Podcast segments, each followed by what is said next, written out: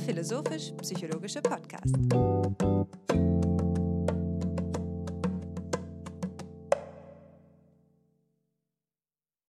Herzlich willkommen, meine Damen und Herren, zu einer weiteren Episode von FIPSI, dem philosophisch-psychologischen Podcast. Mein Name ist Hannes Wendler und ich freue mich, wie immer, meinen Freund und Co-Host Alexander Wendt an meiner Seite begrüßen zu dürfen. Grüß dich, Alexander. Wie steht's denn? Guten Abend. Guten Abend, Hannes. Es steht ungefähr so, dass jetzt der Juni schon äh, vorbei ist, aber doch gerade erst angefangen hat. Die Monate rasen ins Land und man ähm, trägt sich von einem Arbeitstermin zum nächsten. Das ist nicht bedauerlich, aber doch mühsam.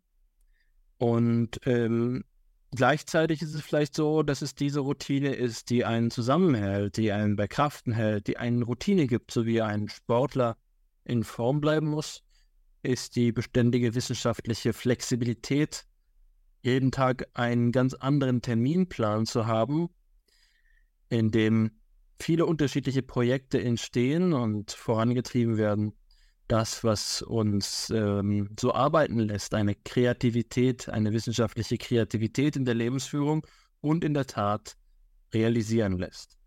Aus dieser Stimmung heraus begegne ich dir an einem lauschigen Abend, der eine ganz herrliche Temperatur hat, nicht zu heiß und nicht zu kalt, ähm, und freue mich auf dieses Zwiegespräch, das wir heute führen wollen. Du hast ganz recht, es kommt auch mir immer noch so vor, als wäre gerade erst Silvester gewesen, auch wenn wir inzwischen schon einen, also nicht nur einen Jahreszeitenwechsel äh, erlebt haben, aber es ist doch so, dass es in diesen dicht gedrängten akademischen Jahren so ist, dass man mehr Ideen hat als ähm, Zeit, um sie umzusetzen. Und ich denke, das bekommt man so ab der Jahreshälfte spätestens dann mit der vollen Woche zu spüren, insbesondere wenn man darauf blickt, was man sich alles noch vorgenommen hat zu schaffen bis zum Ende des Jahres. Aber ich bin auch froh, dass wir jetzt in diesem Rahmen miteinander diskutieren, darüber auch, weil es ja ein Rahmen ist, der auch irgendwie außerhalb der Zeit gehoben sein darf, in dem alle diese ähm, Zwänge und ähm, Anforderungen nicht mehr gelten und wir uns hier einfach einmal den Sachen hingeben dürfen in, in eben dem freundschaftlichen Gespräch, das wir jetzt so lange so schön schon aufgebaut haben. Genau, und da äh, freue ich mich jetzt auf den Aufschlag zu machen, wenn wir ins Thema übergehen der 116. Episode. Ähm, ist es vielleicht erforderlich, zunächst einmal auf den Titel der Episode zu sprechen zu kommen. Das haben wir jetzt. Ähm, und daraus kann man wahrscheinlich ablesen, dass das jetzt mein Einfall war, etwas pathetisch gewählt. Ähm, also nicht mit der Wendschen äh, Nüchternheit und Professionalität, sondern mit der Wendlerschen Poesie ist, das, ist heute die Feder angesetzt worden. Und der Titel ist Alles Große steht im Sturm. Das ist ein Zitat von Martin Heidegger ähm, in seinem Kommentar auf Schellings Freiheitsschrift. Und wir wollen dieses Zitat als Aufhänger dafür nehmen, uns im Wesentlichen dem Problemkreis des Guten und des Bösen äh, zuzuwenden. Das heißt, ein, einen Beitrag, einen philosophisch-psychologischen Beitrag zur Disziplin der Ethik anzudenken, gemeinsam vorzunehmen. Und für die treuen Hörerinnen und Hörer von FIPSI wird es wenig überraschen, dass wir das in diese Kleider ähm, ähm, dekorieren oder eben, dass wir, dass wir das Ganze so aufbauen wollen, weil es hier bei FIPS ja immer wieder auch den Versuch gegeben hat, eben in so Episoden wie beispielsweise denen zum Fortschritt oder an denen zur fröhlichen Wissenschaft, eben anzudenken, was denn die höchsten Höhen und jetzt in diesem Zusammenhang eben auch die tiefsten Tiefen menschenmöglichen Erlebens und Erfahrungen sind. Und äh, in diese, in diese Kerbe wird diese Episode schlagen. Es gibt aber darüber hinaus eben noch einen weiteren Grund, weshalb wir jetzt diesen Titel gewählt haben, und der ist eher populärwissenschaftlich anzusetzen, da es nämlich so ist, dass einer der großen ähm, Public Intellectuals und eben einer der, der Stimmenführer unserer Zeit, nämlich der kanadische Psychoanalytiker und Psychologe Jordan Peterson, immer wieder in, zu verschiedenen Gelegenheiten diesen Gedanken der hier mit Heidegger eben ausgebracht wird, zum Ausdruck gebracht wird. Alles Große steht im Sturm. Ähm, auf den größten Plattformen der intellektuellen Welt eben vertreten hat. Peterson ist bekannt dafür, diesen Gedanken gut zu finden. Das wird bei ihm beispielsweise eingekleidet in so eine Überlegung auf die Tugend. Ja, ein Beispiel, das er gibt, ist der Unterschied von ähm, einem Verbrecher und einem, ähm, der Unterschied in der Vergleichsreihe eines Verbrechers, eines Pazifisten und eines ähm, Kampfsportlers. Ja, und da sagt er eben, ähm, wir können den Unterschied zwischen diesen drei Typen anhand ihrer Tugendhaftigkeit festmachen. Ja, es ist klar, dass der Verbrecher ähm, sich eines Lasters schuldig gemacht hat und untugendhaft, nicht tugendhaft gehandelt hat. Das ist der einfache Fall. Aber er meint eben, dass es nicht dasselbe ist, ein Pazifist zu sein, der quasi der Gewalt gar nicht fähig wäre, und jemand zu, äh, zu sein, wie der Kampfsportler, der der Gewalt fähig wäre, aber sich dagegen entscheidet, sie anzuwenden. Ja. Und die entscheidende Figur für diesen Gedanken bei Peterson ist eben der Kampfsportler, weil er sagt, ähm, die Tugendhaftigkeit von ihm besteht darin, sozusagen eine urtümliche, primale Kraft oder Anlage im, im Menschen voll entwickelt zu haben und sie gemeistert zu haben und sich dann entscheiden zu können, sie anzuwenden oder nicht. Also wo der Verbrecher quasi eine undisziplinierte Gewaltanwendung aus dem Begierden oder aus dem Impuls heraus wählt, da kann der Kampfsportler sie eben diszipliniert, vernünftig zur richtigen Zeit einsetzen oder eben nicht. Ja. Und darin besteht die Tugendhaftigkeit. Eine andere Formulierung, die man diesem Gedanken geben kann, ist dann eben, dass ähm, alles Gute ein überwundenes Böses in sich trägt und dass die Größe des, äh, der Güte durch diese Überwindung ausgemacht wird. Ja? Also es ist nicht einfach so, dass das Gute rein gut wäre, sondern das Gute hat so eine gewisse Dynamik in sich und es ähm, setzt eben auch dann einen, einen, einen gewissen Lebenswandel voraus im Erwerb.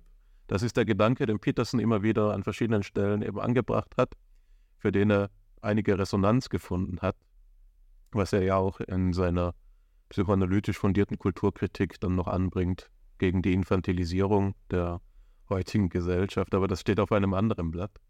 In jedem Fall ist das aber immer ein Gedanke, den er jetzt mit dem ähm, Zeitgenossen Sigmund Freud, nämlich Carl Gustav Jung, der einer seiner wichtigsten Anschlussautoren ist, in Zusammenhang bringt und den wir jetzt aber heute eben auf eine weiter in der Vergangenheit zurückliegende Basis beziehen wollen, nämlich auf ähm, Schellings Arbeit zur menschlichen Freiheit, in dem dieser Gedanke, zumindest nach meinem besten Wissen, seine Urstiftung erfahren hat, wo er zum ersten Mal gedacht worden ist. Und du hattest gerade vorhin schön gesagt, dass man hier bei Gedanken, die eben eine gewisse Zähigkeit mit sich bringen, gutmütig urteilen muss und anerkennen muss, dass es in der Wissenschaft immer wieder konvergente Wiederentdeckungen gibt. Ja, so das, das war ein Ausdruck dafür, dass man eben den, denselben Gedanken mehrmals entdecken muss und es gerade in diesen, diesen schwierigen Fragen der Ethik nicht so ist, dass sie einfach kumulativ ähm, sich fortsetzen, sondern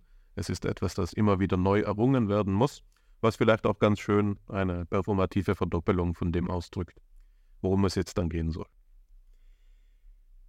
Wir wollen das also entwickeln vom Fragenkreis ähm, der Ethik schlechthin, dem Fragenkreis von Gut und Böse her. Und da habe ich zur Einstimmung äh, eine, eine ja, Quelle, kann man kaum sagen, aber eben eine Sentenz mitgebracht, die man ähm, an verschiedenen Stellen in der Geistesgeschichte lesen kann, die sich aber schlussendlich eben auf die Bibel äh, zurückführen lässt. Das sind die Worte der Schlange Eristis sicut Deus scientes bonum et malum. Das ist, was die Schlange zu den Menschen sagt im Paradies und sie so verführt. Ja, ihr werdet sein wie Gott, wissend vom Guten und vom Bösen. Oder ihr werdet Wissen haben vom Guten und vom Bösen. Eben in dem Moment, da Eva vom Baum der Erkenntnis ist, ist das die Erkenntnis, die sie erlangt, eine Einsicht in das Gute und das Böse, das Gute und das Schlechte. woraus dann ja auch die Scham folgt vor der eigenen Nacktheit und so weiter. Und das ist eben auch das Zitat, das ich mit Oskar Kraus meinen Studierenden dieses Semester im Axiologie, also im Wertelehre-Seminar, als Motivation mitgegeben habe, dass man sich, wenn man sich mit diesen Fragen auseinandersetzt, eben kein geringeres Ziel setzt als eben die Gottesebenbildlichkeit, wieder mit einer gewissen poetischen äh, Geste natürlich gesagt. Ja.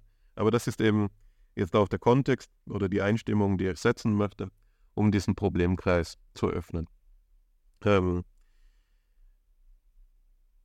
wir haben hier bei FIPS ja eine gewisse Tradition, in der wir äh, uns darum bemüht haben, gewissen Vorurteilen, die wir in der ähm, Geisteshaltung der Zeitgenossen eben auch beobachtet haben, ähm, diesen Vorurteilen entgegenzuwirken. Und eines dieser Vorurteile, das wir in einer früheren Episode einmal identifiziert haben, war es, dass man dazu geneigt ist, die Unwerte oder eben das Böse ähm, nur in Analogie zum Wertvollen oder zum Guten zu denken, aber sich davor scheut, es in seiner Eigengesetzlichkeit zu denken oder eben überhaupt diesen Gedanken zuzulassen, dass es da unterschiedliche Ordnungen geben könnte von Werten und Unwerten oder von Guten und von Bösen.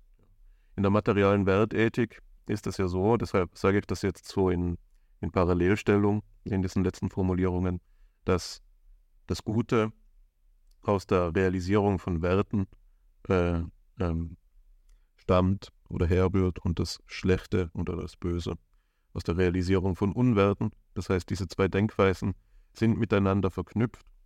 Die ältere ist aber sicher die, die die Werte selbst vom Guten und vom Bösen her denkt und nicht andersherum. Das war gerade eine eben der großen Leistungen Max Schelers mit seiner phänomenologischen äh, Wertelehre, mit der materialen Werteethik, dass er diesen Begründungszusammenhang äh, verkehrt hat, dass er eben das Gute und das Böse von den Werten und den Unwerten her gedacht hat, woraus ja auch folgt, dass es nicht mehr nur ein Wesen des Guten als solchen oder des Bösen als solchen gibt, sondern eben Gutsein und Böse Sein so pluralisiert wird und ähm, äh, es so viele Weisen des Guten und des Bösen gibt, wie es eben äh, Werte und Unwerte gibt, die realisiert werden können. Aber die alte Weise ist eben eine andere und da hat man die Werte beispielsweise an ihrer Anteilnahme am Guten ähm, aufgefasst und es war eines der größten Bestreben der Philosophie für vermutlich die längste Zeit ihres Bestehens eben diese Frage zu beantworten, wie denn nun genau der höchste Wert ähm, aufzufassen wäre oder besser gesagt, wie denn nun genau das Wesen des Guten aufzufassen wäre, dem der höchste Wert dann entspricht. Das sind äh, Denken, die äh, Gedanken, die bis in die Antike zurückverfolgt werden können, wo man bei Platon ja die ähm, berühmte Trias des wahren, schönen, Guten findet, dann in manchen Schriften mit der Gerechtigkeit noch darüber. Ja, also das sind alles Versuche, eben das Wesen des Guten zu bestimmen und aus ihnen, ihm dann verschiedene moralische Imperative eben auch abzuleiten, insofern es darum geht, die gute Lebensführung auf die, auf das Gute, ähm, auf diese drei Tugenden auszurichten, ja. Und ähm, das ist das Faszinosum, bei dem wir ansetzen äh, wollen. Ja, und da ist es äh, eben so, dass ich gleich zum Anfang eine dieser antiken Quellen jetzt zur Diskussion stellen möchte, die ähm, meines Erachtens besonders gut dafür geeignet ist, die verschiedenen Ordnungen von Gut und Böse anzuzeigen. Ja, weil ich denke, dass das zunächst ein eher abstrakter Gedanke ist. Also es ist etwas, das man sich kaum vorstellen kann, wenn man es jetzt eben nur so vorgetragen hört. Und es ist etwas, das aber sehr klar wird, was ich damit meine, sobald man das jetzt am Material erarbeitet. Und dafür ähm, wähle ich jetzt einfach einmal die Mesotes-Lehre von Aristoteles, also die Lehre von der guten Mitte. Ähm, das ist eine Lehre, die Aristoteles in der Nikomachischen Ethik entwickelt, einem der Grundgründungswerke der philosophischen Ethik. Und in dieser Schrift entwickelt er eben die Auffassung, dass das Tugendhafte immer in einer Mitte aus zwei Lastern besteht. Also das ähm, Gute besteht darin, schlussendlich das Maß zu finden, das rechte Maß zu finden, diese Mitte zu finden. Darum äh, dreht sich die Mesotes-Lehre, die man äh, bei Aristoteles in der folgenden verdichteten Formulierung äh, nachlesen kann. Ich zitiere. Bei allem Kontinuierlichen und Teilbaren kann man einen größeren, einen kleineren oder einen gleichen Beitritt nehmen. Und dies entweder in Bezug auf die Sache selbst oder in Bezug auf uns. Das Gleiche ist eine Art mittleres Meson zwischen Übermaß, Hyperbole und Mangel, Ellipsis. Ich nenne aber das mittlere der Sache das, was gleich weit von beiden Extremen entfernt ist, und das ist für alle ein und dasselbe. Hingegen meine ich mit dem mittleren in Bezug auf uns, was weder zu viel noch zu wenig ist. Dies ist nicht eines und es ist auch nicht für alle dasselbe. Soweit Aristoteles in der nikomachischen Ethik, in der er eben nochmal diesen Gedanken ähm, ausdrückt, den ich gerade schon angesprochen habe. Also dasjenige, was er hier als das Gute identifiziert, ist das Mittlere zwischen zwei Mängeln oder zwei Lastern.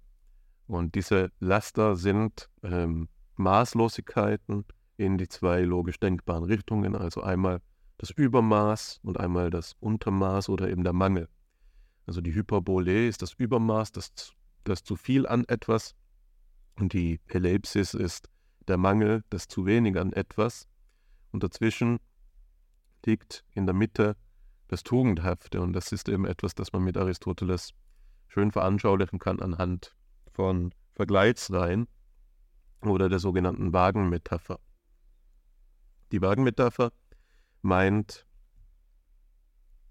dass ähm, sich eben zwei Dispositionsalternativen zum Laster, ähm, äh, äh, auf der einen Seite das, das Laster, welches der Mangel ist, und auf der anderen Seite das Laster, welches das Übermaß ist, sich in der Tugend gewisserweise die Waage halten und darin eben ein Gleichgewicht finden.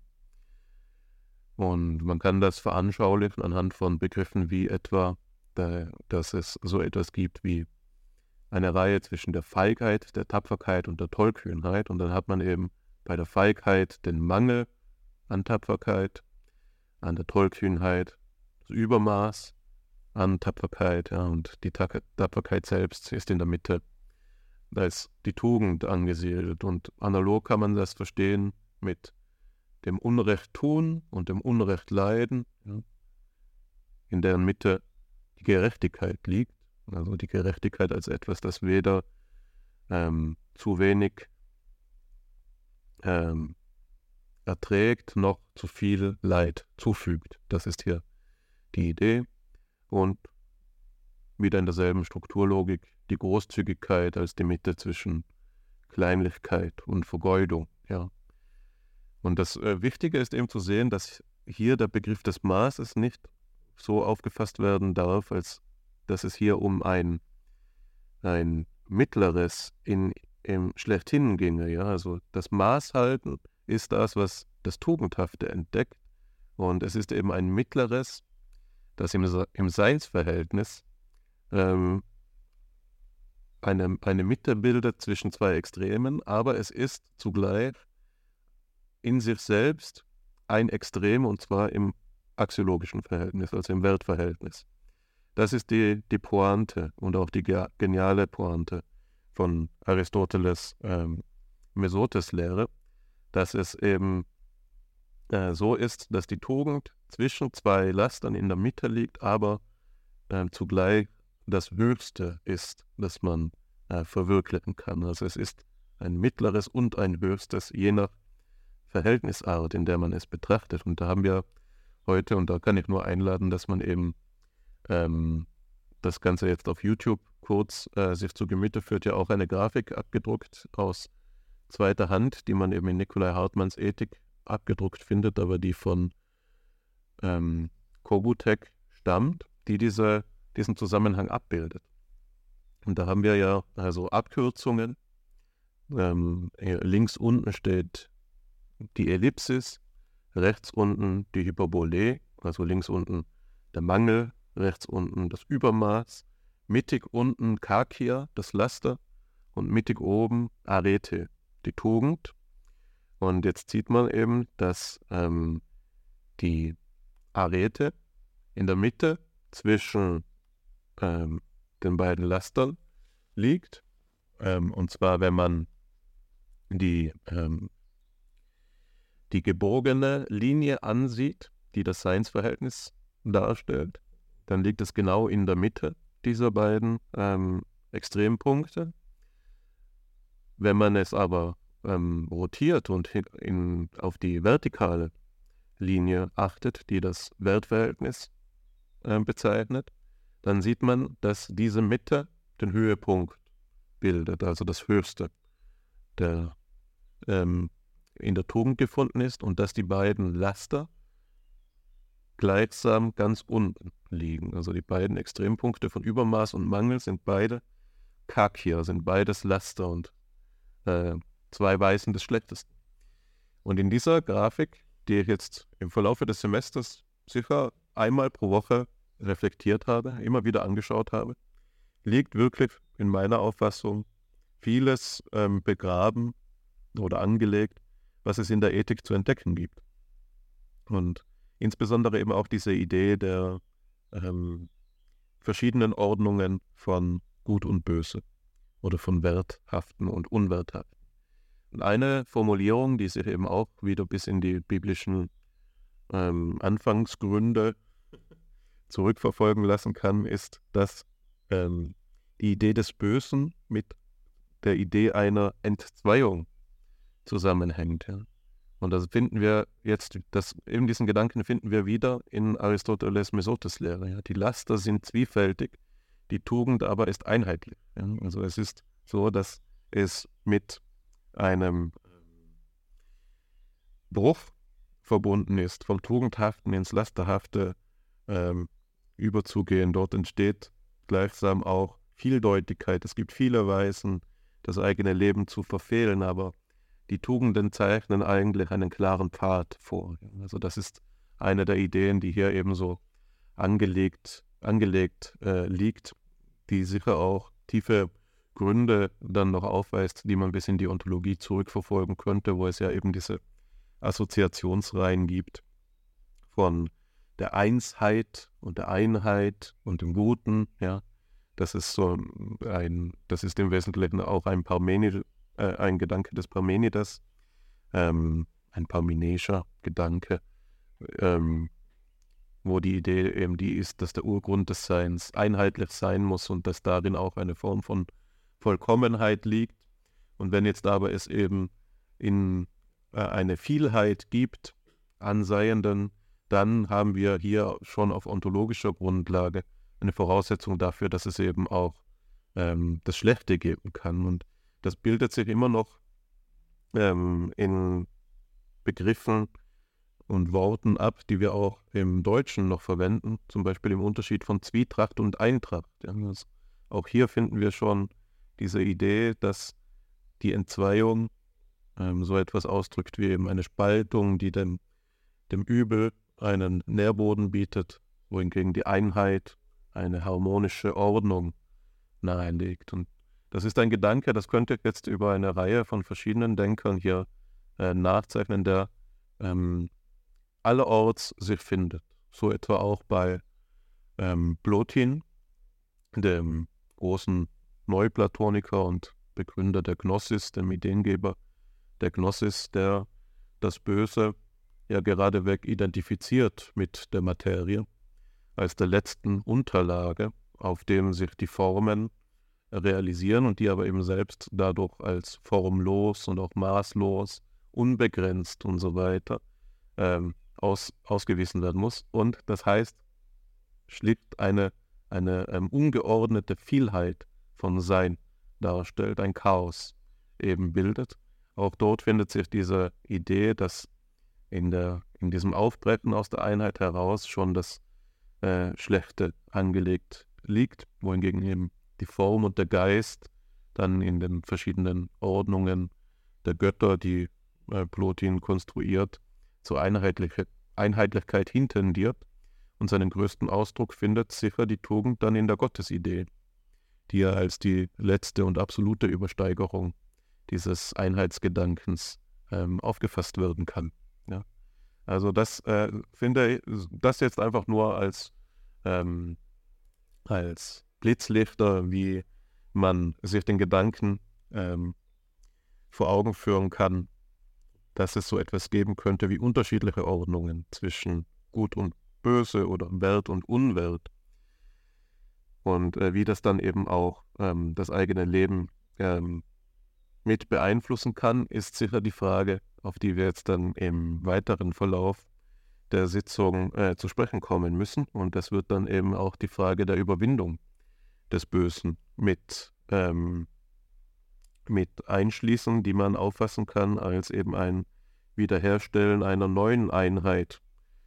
Ähm, eine Einheit, die dann eben auch auf einer höheren Stufe liegt als die alte und die gerade durch diese Wiederherstellung gewisserweise eine, eine neue, eine neue ähm, geistige Note gewinnt. So könnte man das vielleicht formulieren, worum es da gehen wird. Ähm, genau, vielleicht mache ich es mal bis zu diesem Punkt. Ich hätte jetzt noch verschiedene andere Quellen hier vorbereitet, aber ich will mich darum bemühen, das Ganze jetzt nicht zu überfrachten und hier noch ähm, einen Rundumschlag über die ganze Geistesgeschichte zu geben. Ich glaube, das würde zu ke keinem ähm, gemeinsamen Nenner führen, schlussendlich. Äh, stattdessen würde ich an dieser Stelle gerne einfach dir schon einmal die Gelegenheit geben, das Ganze äh, zu kommentieren und auf äh, seine Bedeutsamkeit hin auch zu reflektieren. Zu kommentieren gibt es vieles, das ähm, Gefühl ist groß, dass ich hier verführt werde, selbst über die Stränge zu schlagen. Ich sehe erstmal drei Themen. Das erste ist die Größe, die jetzt hier auch im Titel den Rahmen gibt. Alles Große steht im Sturm. Die Größe ist hier etwas, das auf das Gute hinweist. Was aber die Größe ist, gilt es noch zu diskutieren. Das zweite ist nun das Verhältnis von Gut und Böse im Allgemeinen und dann drittens im Speziellen die Mesotis-Lehre. Und äh, zu allen Aspekten würde ich etwas sagen wollen. Ähm, ich beginne bei dem ersten Aspekt, bei der Größe selbst und möchte direkt eine Quelle vorlesen, ein Buch, das ich herausgesucht habe, während du gesprochen hast. Äh, das ist Karl Jaspers Text mit dem Titel Die maßgebenden Menschen. Und dort beantwortet er diese Frage, was ist Größe? Jasper sagt, der große Mensch ist wie ein Widerschein des Ganzen des Seins, unendlich deutbar. Er ist dessen Spiegel oder Stellvertreter. Nicht verloren an die Vordergründe steht er im Umgreifenden, das ihn führt. Seine Erscheinung in der Welt ist zugleich Durchbruch durch die Welt, sei es als der schöne Schein der Vollendung, sei es als tragisches Scheitern, sei es als die rätselvolle Ruhe, in der aus dem Grunde beseelten, unaufhaltsamen Bewegung seines Lebens, das zur Sprache der Transzendenz wird. Wohl wird von der Größe auch etwas Nützliches geleistet, aber in Leistung und Nutzen mögen sie quantitativ noch so beträchtlich sein, liegt noch nicht Größe. Denn Größe ist nicht messbar. Nur was sich auf das Ganze unseres Daseins, auf das Weltganze, auf die Transzendenz bezieht, kann Größe gewinnen. Das Nützliche der Leistung wird groß erst, wenn es von dort vom Umgreifenden seinen Sinn erhält. Größe ist, wo das Reale, das für unsere Erfahrung allein die Wirklichkeit in der Welt macht, durch jene, jenen Widerschein zu einem Symbol des Ganzen wird. Wo Größe ist, da ist Kraft, aber Kraft ist noch nicht Größe. ob unverwüstliche, überschäumende Lebensenergie, ob geistige Schaffenskraft, ob intellektuelle Bezwingungsgewalt, irgendetwas von diesem gehört zwar zur Größe. Denn was matt oder müde oder kurzatmig ist, hat nicht Größe. Aber Vitalität, Produktivität, Intelligenz, Tüchtigkeit und Arbeitskraft, sie alle machen als solche noch nicht die Größe, sondern erst in ihrer Verwandlung und Beseelung durch jenes andere. Größe ist ein allgemeines in der Unersetzlichkeit einer geschichtlich einzigen Gestalt. Alles nur Allgemeine ist als solches, weil fassbar, auch endlich, weil gedacht, auch abstrakt. Das Allgemeine, das in geschichtlicher Gestalt wirklich geworden ist, bewahrt den Grund in der unfassbaren Unendlichkeit des Wirklichseins. Größe trägt daher zwar in sich die Allgemeinheit und Allgemeingültigkeit, ist aber nicht in das von ihr in die Welt gebrachte Allgemeine auflösbar. Sie ist nicht mehrmals in gleicher Weise da.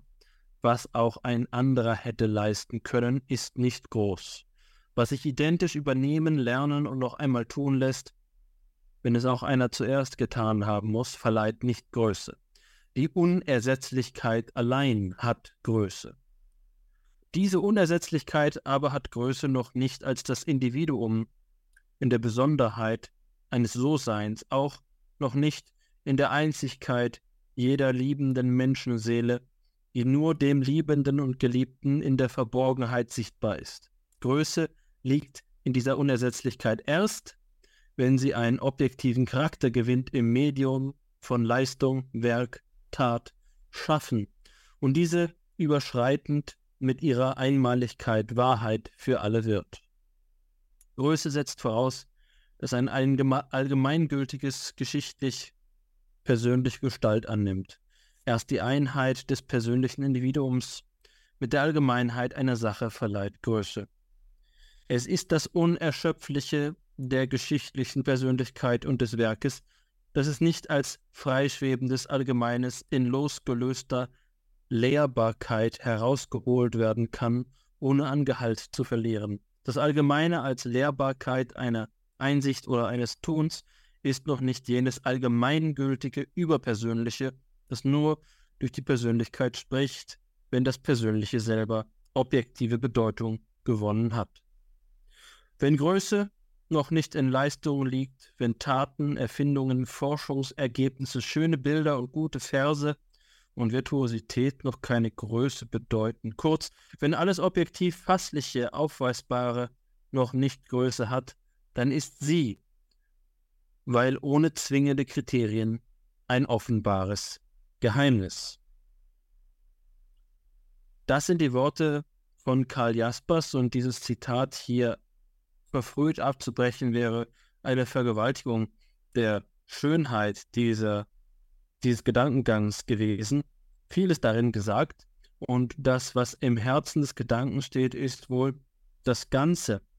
Das Ganze, was du selbst eben auch schon in deiner Ver, äh, in deinen Verweisen auf die Geistesgeschichte angesprochen hast, das Ganze, was es das Gute durchwirken mag, das Ganze, das hier im Ausdruck zum Ausdruck kommt, in zwei Aspekten. Zum einen in dem Allgemeinen, das, was also eine Objektivität, eine Geltung vorweisen kann, was nicht beliebig ist, was nicht zufällig ist, sondern das, was einen Anspruch auf ähm, das Überpersönliche hat, aber zugleich vereint mit dem Persönlichen, im Individuum, in der Tat, in der Kraft durchgesetzt. Und dieses Individuum nun ist vital und produktiv und intelligent, tüchtig, tugendhaft, gewiss, aber äh, das ist es nicht, was ausreicht. Es ist nicht die Potenz allein, es ist nicht die Möglichkeit allein, sondern es ist die äh, Umsetzung, es ist die,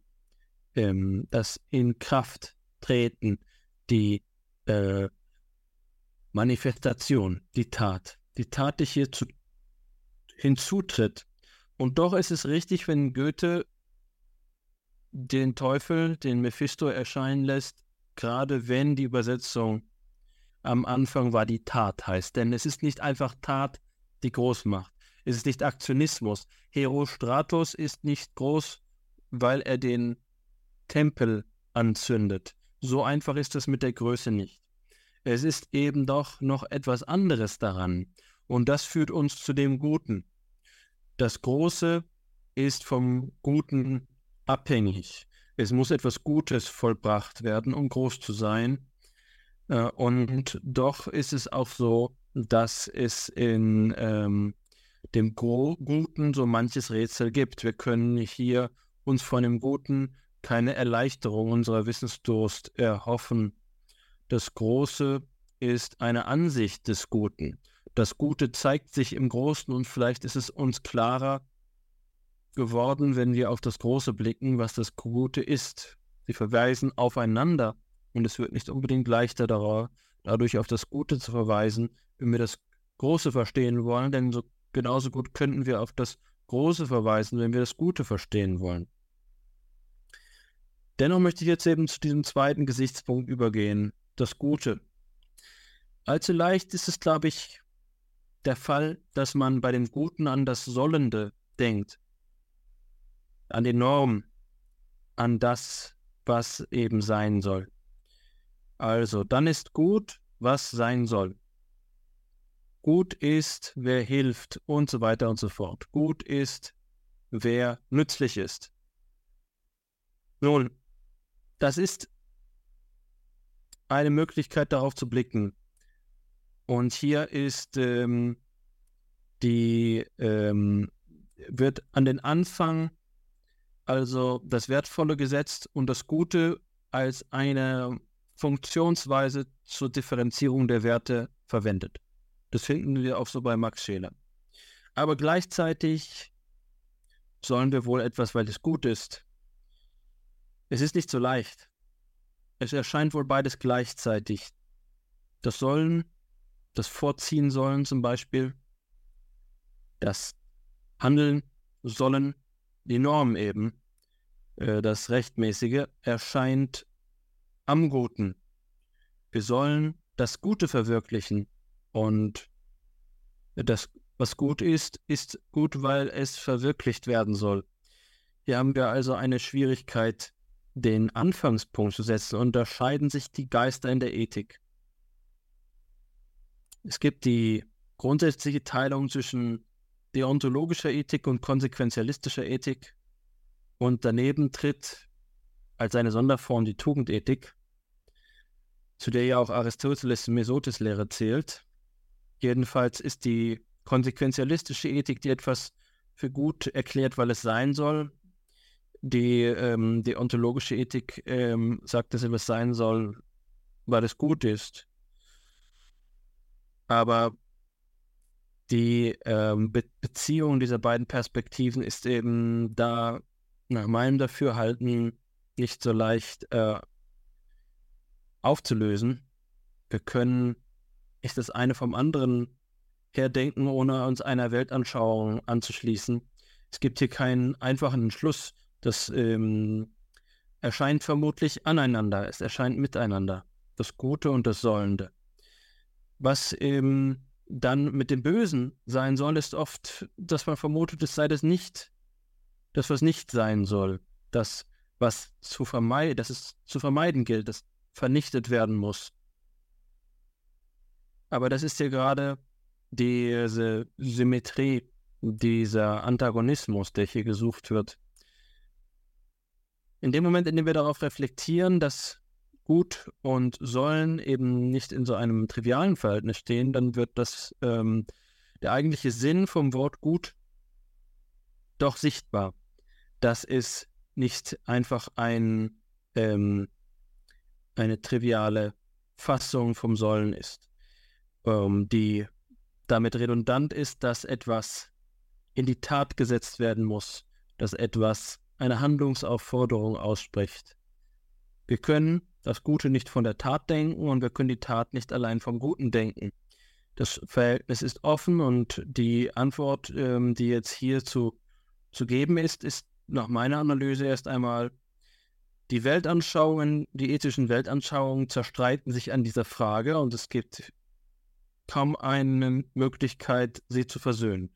Sie stehen einander so klar gegenüber wie ähm, Materialismus und Idealismus.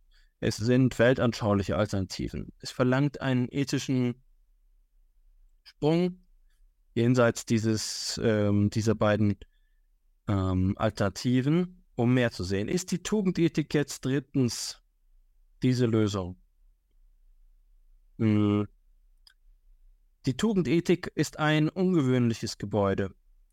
Wir sprechen oft von sieben Kardinaltugenden, den vier weltlichen und den drei geistigen. Besser gesagt, geistlichen. Geistlichen sind Glaube, Liebe und Hoffnung im, im abendländisch-christlichen Kulturkreis und die weltlichen sind ähm, nun Tapferkeit, Gerechtigkeit, Maß und Klugheit. Das ist bei Tapferkeit und Gerechtigkeit ganz gut nachzuvollziehen, aber die anderen beiden Begriffe werden zum Rätsel, denn wir bestimmen ja die Lehre als die Lehre vom Maß. Wie kann eine Lehre, die auf den Begriff des Maß angewiesen ist, das Maß selbst zur Tugend erklären, das Maß halten, übermäßig, also übertreibend oder untertreibend sind hier die Extreme. Wie ähm, rechtfertigt sich der Maßbegriff? Setzt sich selbst hier in dieser Lehre voraus. Was rechtfertigt das Maßhalten? Hier ist also das Sollen vor das Sein gesetzt, äh, vor, vor, das Gute gesetzt. Das Sollen, ähm, es soll etwas maßvoller sein und äh, so wird es gut. Bei der Klugheit ist es noch wieder ein anderer Fall, denn sie hat gar kein Extrem. Man kann nicht zu klug sein. Und das macht auch die Mesotis-Lehre zu einer Schwierigkeit. Es ist also so etwas, bei dem ich bereit bin zu sagen, die Tugendlehre ist eine ähm, nicht an der Formvollendung orientierte Lehre.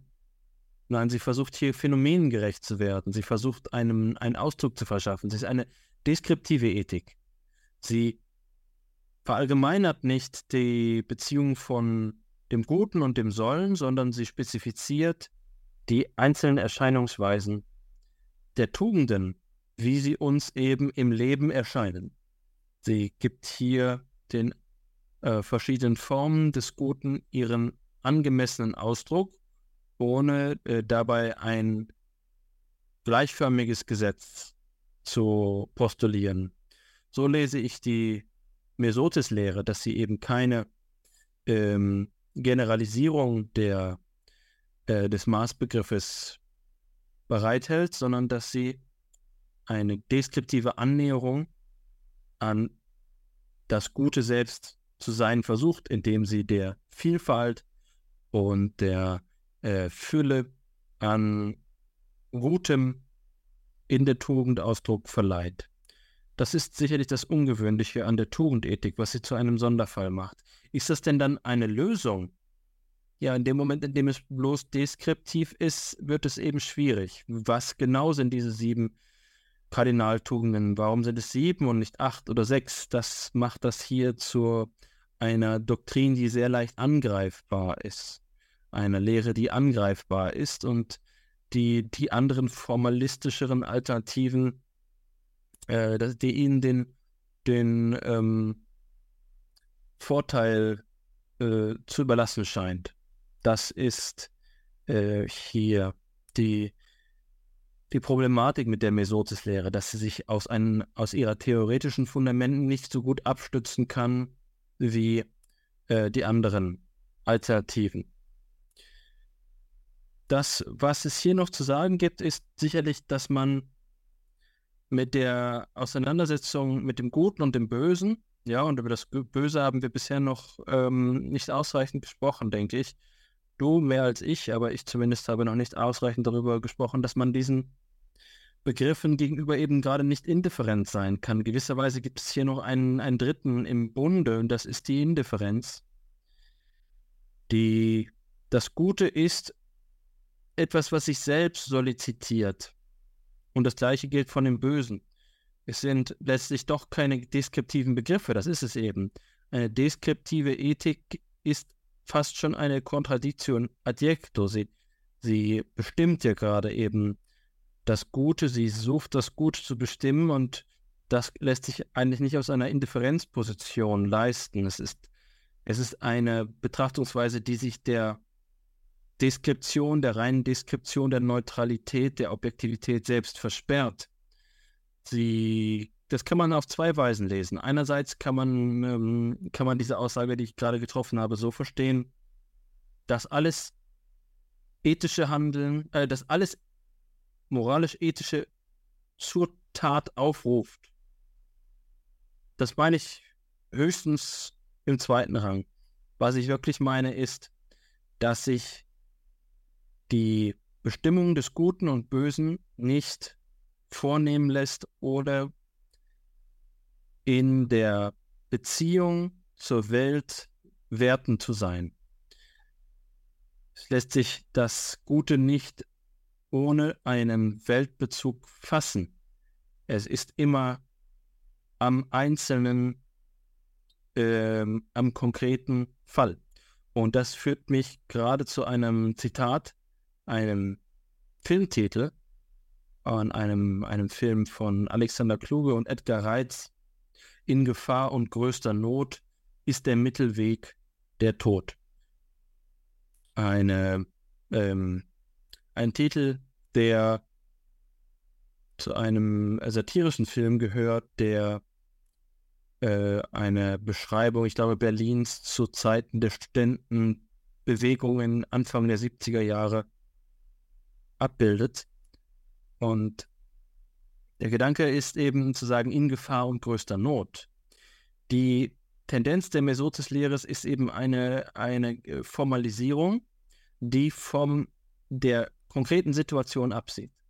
Wenn wir jetzt Max Schelers Kritik am Formalismus ernst nehmen, dann ist eben das Problem jedweder Moral und Ethik die versucht vom einzelnen Zusammenhang, von der Situation, von Gefahr und Not zu abstrahieren, dass sie das spezifisch konkrete Gute und Böse aus der Sicht verliert, dass sie hier versucht, sich ähm, von, vom Leben zu befreien, um eine allgemeingültige Klarheit dessen, was überhaupt nur gut und böse sein kann, zu erreichen. Das klingt wohl für jeden wie ein Relativismus. Das bedeutet, es hängt von den einzelnen Situationen ab, was nun gut und böse ist. Und so lässt sich wohl alles rechtfertigen. Das glaube ich aber nicht, dass es zwingend ist. Ich glaube nur, dass man begreifen muss, dass es eine Bestimmung der Situationen, in denen erlebt und gehandelt wird, bedarf, um überhaupt über das Gute und Böse sprechen zu können. Das Gute und Böse, das manifestiert sich nicht situationsfrei. Es manifestiert sich nicht formal, sondern es ist immer inmitten des Lebens. Und damit will ich nicht sagen in der Tat, denn das wäre gerade eben die Verpflichtung auf so eine auf, auf so eine äh, aktionistische Betrachtungsweise, auf eine pragmatische Betrachtungsweise, dass alles Moralische immer nur im Vollzug ist, im, im, in der Veränderung Nein, das Gute kann auch im Zustand sein und deswegen äh, ist es nicht auf die Tat angewiesen. Ja, aber dennoch, es ist eben im Leben. Gutes und Böses finden wir, ähm, finden wir im Leben. Und so ähm, müssen wir es wohl bestimmen. Ich stehe vor diesen Fragen mit großer Ehrfurcht und Verwunderung, ich kann ähm, oft nur schweigen, wenn es um diese Fragen geht. Das sind nicht die Gebiete, auf denen ich mich wohlfühle ähm, im epistemischen Sinne. Hier habe ich keine Gewissheiten gesehen. Ich spüre dem Ganzen nur nach und kann mein bester Beitrag äh, dazu sein, äh, kann, es, äh, kann es dazu sein, Verwirrung zu stiften und mehr nicht. Und deswegen hoffe ich, dass du jetzt in, in deiner Antwort auf mein Stottern, das ich zu dem Thema vorgetragen habe, ein bisschen Klarheit schaffen kannst. Vielen Dank, Alexander. Wie immer bist du ähm, über alle Maßen demütig nach deinen Ausführungen. Ähm, ich habe mir einige Kommentare ähm, niedergeschrieben, während du gesprochen hast und kann da vielleicht auf einige der Dinge eingehen, die du gesagt hast. Besonders gut gefallen hat mir natürlich das Jaspers-Zitat. Ähm, das ich hier Ähm, da brauche ich nur den Kopf wenden auf meinen Nachttisch und auf meinen Nachttisch blicken, dann finde ich das Buch wieder, aus dem du das äh, vorgelesen hast. Das ist circa eines, einer der großen Würfe, die Jespers äh, vorgelegt hat, einer der vielen von ihm, ähm, in der er diese Frage nach der Größe äh, behandelt, die du zu Recht ähm, als eigenen Problemkreis identifiziert hast, den wir uns mit dem Episodentitel sozusagen ähm, aufladen.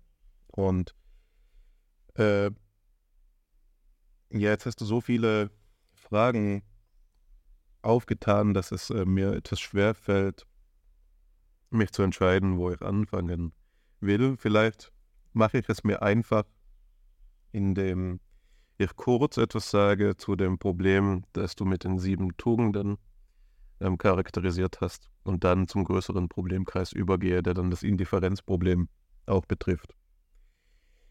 Du hast ja gesagt, die Tugendethik sei eine ähm, epistemisch schlechter abgesicherte Alternative gegenüber den anderen verfügbaren Ethiken, die auf formaler Grundlage konstruiert werden würden, weil die Anzahl der gewählten Tugenden gewisserweise willkürlich äh, sei und ähm, es hier, und du hast das demonstriert anhand der Analyse des Maßes, ähm, das sowohl das Kriterium zur Entscheidung dafür ist, ob etwas tugendhaft sei, als auch selbst eine Tugend darstellt. Das ist ähm, natürlich so etwas wie ein Zirkulus oder ein Selbsteinschluss. Da ähm, passt etwas nicht in der Theoriekonstruktion. Ähm, und ich denke, dass diese, ähm, diese Kritik eine war, die auch innerhalb späterer Tugenden, Tugendethiken gesehen worden ist. Und da ähm, muss ich an Nikolai Hartmanns ähm, Wertethik denken, die einen interessanten Ausgangspunkt nimmt. Hartmann würdigt Schelers Gründungsakt der materialen Wertethik als den großen Wurf im 20. Jahrhundert. Ja, da ist eben etwas Neues in der Ethik geschehen. Da wurde ein Weg gewiesen, der eben jetzt ganz neue Bahnen erlaubt oder der neue Länder äh, verspricht. Ja, und das ist der Weg, den Hartmann weitergehen will und er weicht aber in einigen seiner Annahmen eben dezidiert von Scheler ab. Und zwar eine dieser Annahmen, in der er von Scheler abweicht, ist, dass er sagt, dass das, was bei den Griechen unter dem Tugendbegriff verhandelt worden ist, eigentlich ähm, in der Wertethik als spezielle materiale Werte angesprochen werden muss. Also alles das, wovon Aristoteles, Platon und so weiter gehandelt haben, kann unverbrüchlich übersetzt werden in das, wovon jetzt er und Scheler handeln würden, und zwar an einer spezifischen Systemstelle. Ja, die speziellen materialen äh, Werte sind eben diese Einzelwerte, die du, äh, die man jetzt in deinen Worten ähm, deskriptiv-ethisch oder deskriptiv-psychologisch ausweisen äh, müsste und die auch einem stärkeren kulturellen Wandel unterliegen. Die materiale Wertethik macht jetzt aber eben anders als die Lehre, von der du gesprochen hast, mit den sieben Kardinaltugenden, keine Aussage über die Anzahl der einzelnen Werte, sondern, und das ist ja eine der Pointen, sie macht eine Aussage bloß über ihre Ordnung. Also die Anzahl der Schichten ist fixiert, die Anzahl der Werte innerhalb der Schichten ist offen. Ja. A priori, objektiv, absolut ist nicht, sind nicht, ist nicht, dass ähm, wir eher nach Freiheit als nach Liebe streben sollten, sondern dass Freiheit und Liebe beides höher äh, sind, beide höher sind als sinnliche Lust oder sexuelle Lust und so weiter. Also das Absolute in der materialen Wertethik äh, ist gerade die Weltrangordnung, nicht die einzelnen Werte. Und so versucht sie eben den Spagat zwischen Universalismus und Historizismus auch zu schaffen, insofern eben allgemeine, die Zeit überdauernde Strukturen identifiziert werden, die als Ordnungsgefüge expliziert werden innerhalb derer aber inhaltliche Ausstaffierungen vorgenommen werden können, die kulturell äh, variabel sind und auch in den Epochen einem Wandel unterliegen. Ja? Also das, äh, das wäre eine Art und Weise, wie man ähm, hier die Verbindung ähm, schaffen kann und die Tugendethik sozusagen retten kann, indem man sie als Wertethik auffasst Interessanterweise ist das aber gerade einer der Punkte, an denen Scheler und Hartmann eben sich verwerfen, denn Scheler rezipiert diese ähm, Interpretation Hartmanns von seiner eigenen Ethik und sagt, dass er es so nicht gemeint hat.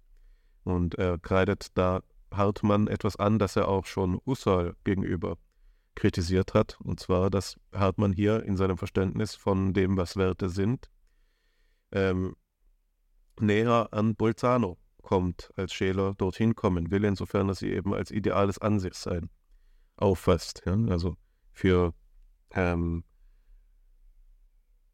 Scheler sind Hartmanns Werte und also auch die Tugenden ein Platonismus. Und damit macht er ihm den Vorwurf, dem Scheler in der Geschichte selbst ironischerweise so oft ausgesetzt worden ist, dass das quasi ein neuer Platonismus ist. Aber er will das eben dezidiert nicht so verstanden wissen. Für ihn sind die Werte eben etwas, bezüglich derer er auch im Verlauf seines Denkens seine ähm, Position ändert. Ja, aber sie sind sicherlich etwas, das auch vom, ähm, das schillert zwischen objektivem Bestand ja, und Abhängigkeit von der Wertschätzung durch das Subjekt oder durch die Person. Und je nach Zeitpunkt der Schriften, die man bei Schiller aufschlagt, findet man dort eben eher objektivistische oder eher dispositionalistische Auffassungen von seinem Wertbegriff.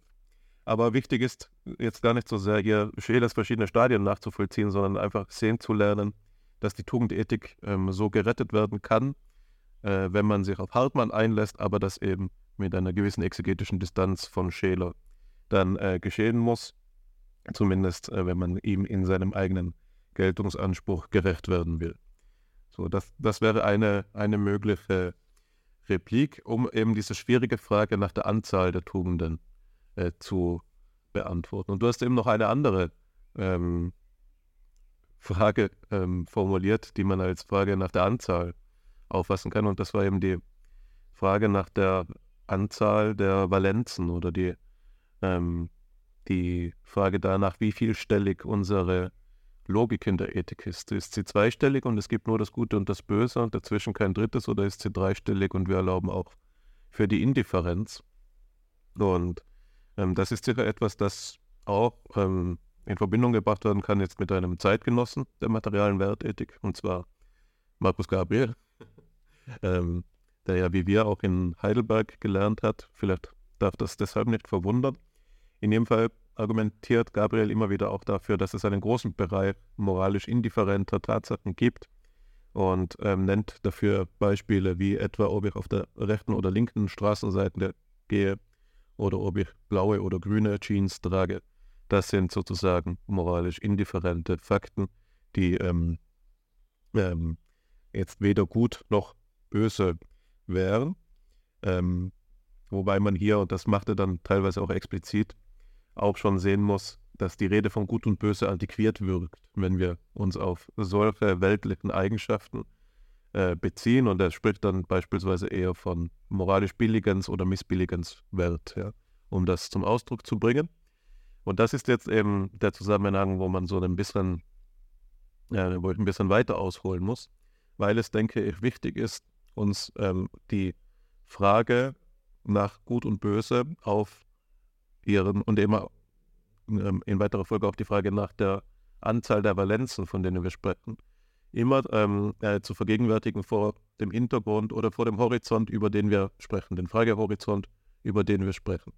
Und da findet man bei Paul Ricoeur interessante Analysen, in denen er verschiedene Stadien des ethischen Denkens unterscheidet und er also sozusagen ein Stadiengesetz auch vornimmt. Und da ähm, sind eben zwei wichtige Stadien, wie das üblich ist, die zwischen äh, Mythos und Logos.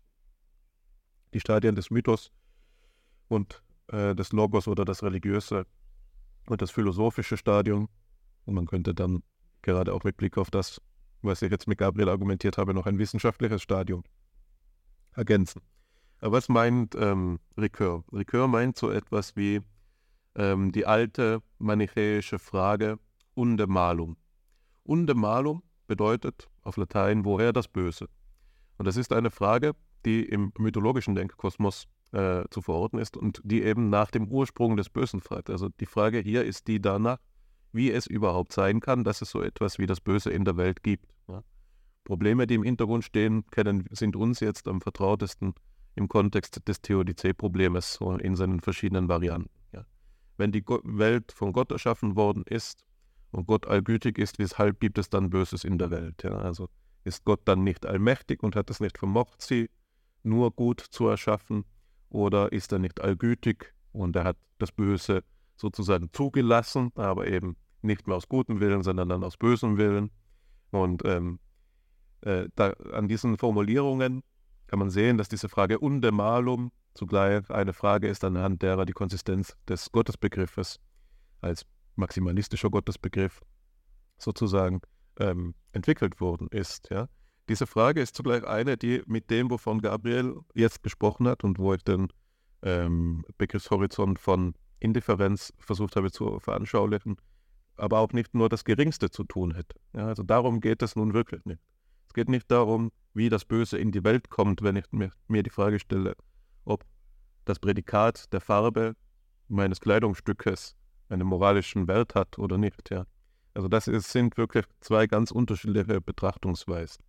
Und ähm, einer der vermittelnden Schritte dazwischen ist der, der in der Geschichte immer wieder vorgenommen worden ist, in dem eben gesagt worden ist, dass das, was ähm, wonach die manichäische Frage unde malum im äh, Recursion ähm, äh, mythologischen Stadium fragt, eine ist, die eigentlich eine philosophische Antwort voraussetzt, und zwar die Frage danach, was das Böse selbst denn ist. Denn wenn wir nicht wissen, was das Böse ist, können wir auch nicht sagen, wie es denn in die Welt kommen äh, würde oder, genauer gesagt, was es da wäre, das da in die Welt kommt, ist etwas, das zuerst bestimmt werden muss, bevor man eben sagen kann, äh, woher es kommt. Und bei ähm, Mani, also in der Lehre des Manichäismus, findet man eben auch, das nur am Rande, eine Antwort, die kohäriert mit dem, was ich vorhin zu Plotin ausgeführt habe oder eben auch versucht habe, mit ähm, Aristoteles Lehre von äh, Mesotes Lehre in Verbindung zu bringen, wo die Idee ja die war, dass dem Bösen immer so etwas wie eine Entzweiung, also eine Vielheit zugrunde liegt. Denn für Mani und die manichäische Welt, äh, Kosmologie ist es ähm, geradezu so, dass der Umstand, dass die Welt ist, Ausdruck davon ist, dass es Böses gibt, weil es die Welt im Urzustand noch nicht gegeben hat. Ja. Der Urzustand in der manichäischen Lehre ist eine reine Trennung der Reife des Lichten und des Dunklen. Das Lichte entspricht dem Reich Gottes, das Dunkle entspricht dem Reich des Teufels. Und da kam es zu einer ursprünglichen Vermischung, deren äh, dynamisches Agens, also der Motor auf Seiten des äh, Reichs der Dunkelheit stand. Und die ganze Kosmogenie dieser gnostischen Lehre also die ganze Beschreibung davon, wie es überhaupt zur Schöpfung der Welt kommt und wie die Gezeiten wirken, ist ein Versuch aus, äh, zu erklären, ähm, wie diese Vermischung der beiden Prinzipien eben stattgefunden hat. So die Welt existiert in dieser Auffassung deshalb, weil es Böses gibt. Ja? Und nicht, äh, die Frage ist dann nicht so sehr, ähm, warum ist Böses in der Welt, sondern warum ist die Welt? Ja? Hm. Das ist eine, eine Verkehrung der Fragerichtung und das ähm, wird in sehr schönen Bildern teilweise veranschaulicht. Also ähm, eines der Bilder ist ähm, etwa, dass der Wechsel der Tageszeiten so ein Ausdruck des Kampfes der ursprünglichen Prinzipien ist. Ja? Wir haben eine Vorstellung, dass die Sonne, die am Himmel steht, das Licht in der Welt sammelt und der Mond, der am Himmel steht, das Dunkel in der Welt sammelt, sodass wir im Über im Wechsel von Licht und Dunkel im Tageszyklus zugleich eben einen Versuch der Kräfte des Guten sehen können, die Vermischung rückgängig zu machen. So nicht die Sonne scheint Licht auf die Welt, so wie wir das auf die Erde, so wie wir das heute denken, sondern die Sonne zieht Licht aus der Schöpfung heraus und scheidet sozusagen diese einstmals vorgenommene Vermischung auf der anderen Seite ist die Fortpflanzung so ein Mechanismus, mit dem der Teufel und die Kräfte des Bösen die Vermischung immer wieder, immer weiter forttreiben. Ja? Also insofern wir fortpflanzen müssen, ähm, um zu leben, vermischen sich die verschiedenen Anteile, die in der Welt eben ähm, ähm, vorhanden sind, immer noch weiter, immer noch weiter. Und ähm, es gibt immer noch mehr zu scheiden für die Kräfte des Guten. Ja?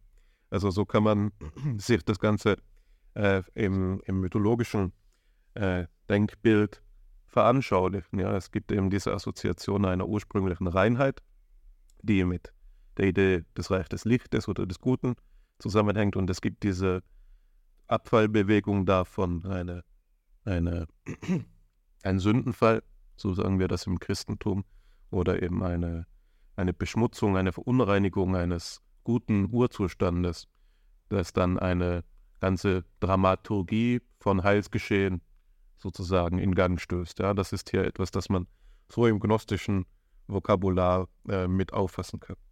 In der äh, christlich orientierten Philosophie wurde das Ganze dann eben, wie gesagt, eher als äh, Problem oder findet das auch seinen Gipfel in dieser Auseinandersetzung in ähm, im Theodizee-Problem, so wie das beispielsweise bei Leibniz äh, formuliert worden ist. Das baut aber eben auch auf auf einer Überwindung ähm, des Widerstreits von Gnosis und Christentum, wofür dann zum Beispiel einer der wichtigen Einflussimpulsgeber Schelers Denken, nämlich Augustinus, ja auch maßgebend war. Ähm, bei Augustinus gibt es auch diesen Gedanken, der nah, eng zusammenhängt mit dem, was wir jetzt schon besprochen haben und was du bemängelt hast an der Tugendlehre für Augustinus. Ähm, ist es so, dass ähm, der Ursprung des Übels einer ist, der jetzt eben ähm, verstanden werden soll, ohne Rekurs auf einen Prinzipiendualismus. Für Augustinus macht man es sich damit zu leicht. Ja? Also die gnostische Antwort, dass das Böse ursprünglicher ist als die Schöpfung und insofern gar nicht so sehr erklärungsbedürftig wäre in seinem Ursprung, ist eine, die es sich zu leicht macht und das einer der Vorzüge, den die christliche Auffassung des Übels ähm, mit sich bringt, ist eben, dass sie versuchen muss, das Ganze auf Grundlage einer Privationslehre zu denken, insofern eben die Annahme der vor Gott gewollten Schöpfung aufrechterhalten wird und der versucht das Ganze dann anhand äh, der drei Begriffe Maßgestalt, Ordnung äh, zu erklären. Ja. Also das sind für ihn die drei Begriffe, die das geistige Durchwirktsein der Welt ausmachen, dass die Dinge Maß haben, dass sie Gestalt haben, dass sie geordnet sind und überall dort, wo sie maßlos gestaltlos oder formlos und ungeordnet sind, eben das, das Böse auftaucht. Ja? Und da ähm, ähm, sieht man auch schon, dass das etwas ist, das eben sehr eng mit Schelers Auffassung zusammenhängt, wenn die Verderbnis in diesen Begriffen ähm, formuliert wird. Ja, Modus, Spezies und Ordo. Das sind die drei Begriffe, die ähm, im Lateinischen so auch bei Scheler teilweise ausgedrückt werden. Ja, also der ähm, Begriff de Desordre du Coeur ist so einer, in denen, wo Scheler eben versucht, das augustinische Denken der ähm, Unordnung des Gefühlslebens als eines zu artikulieren, das jetzt zu lasterhaften, ähm, einem lasterhaften Seinsbezug dann führt. Ja? Also das ähm, ist eine der wesentlichen Stellen gewesen, anhand derer äh, die gnostische Auffassung vom Bösen im Prinzipiendualismus überwunden worden ist, was dann aber eben in weiterer Folge, und darauf wollte ich ja gerade hinaus, bei Leibniz ähm, eben in Form des Theodizee-Problems artikuliert worden ist. Und ähm, ich bin mir gerade sehr bewusst, dass ich Gefahr laufe, mich zu versteigen in diesen ideengeschichtlichen Ausführungen. Deswegen versuche ich das jetzt äh, an diesem Punkt auf das Wesentliche zu beschränken. Die Idee dort ist die folgende, und das ist dann die wesentliche Voraussetzung, um den Absprung in unsere nächste Quelle zu schaffen, die ja bei Schelling äh, landen soll. Also da ist die Theodizee ähm, das, die wesentliche Voraussetzung. Das Theodizee-Problem, habe ich schon kurz angerissen, basiert darauf, dass die Prädikate Gottes zu Widersprüchen führen. Gott sei allmächtig, allgütig, allwissend und ähm, das Problem, dass es eben Böses in der Welt gibt, ist jetzt eines, das so aufgefasst werden kann, dass es zu Inkonsistenzen ähm, zwischen diesen, also Inkonsistenzen zwischen diesen Prädikaten aufzeigt. Ja, ich habe schon gesagt, wenn ähm, gute Menschen äh, leiden müssen, wie kann dann die Schöpfung gut sein, ja, obwohl sie von Gott kommt? Das ist eben etwas, eine der Fragen, mit der sich das Theodizee-Problem beschäftigt und Leibniz hat das sicher zur größten Klarheit gebracht. Eine der Antworten, die er gibt, die gut bekannt ist, ist, dass es so etwas gibt wie eine prästabilierte Harmonie. Das ist ein ästhetisches Argument für die Existenz des Bösen das darauf hinausläuft, zu sagen, dass Gut und Böses beides in der Welt sein muss, um die Güte des Guten im Kontrast zum Bösen für uns ersichtlich zu machen, was eine Art ist, durch die sich Gott offenbart. Ja. Gäbe es nur das Gute, wären wir uns seiner Güte nicht gewahr, so wie es im Paradies ja schon war. Ja, im Paradies konnte der Sündenfall geschehen, weil ähm, der Heilszustand als solcher nicht erkannt worden ist. Das Böse in der Welt zu erfahren ist etwas, was die Güte des Guten vordergründig macht. Es hat eine ästhetische, kontrastive Begründung. Etwas, das weniger gut bekannt ist, aber vielleicht ähm, ebenso äh, interessant ist, dass es bei Leibniz ja diese Idee gibt, dass Gott die Entscheidung der Welt, äh, die, die Schöpfung der Welt im Sinne einer rationalen Entscheidung vornimmt.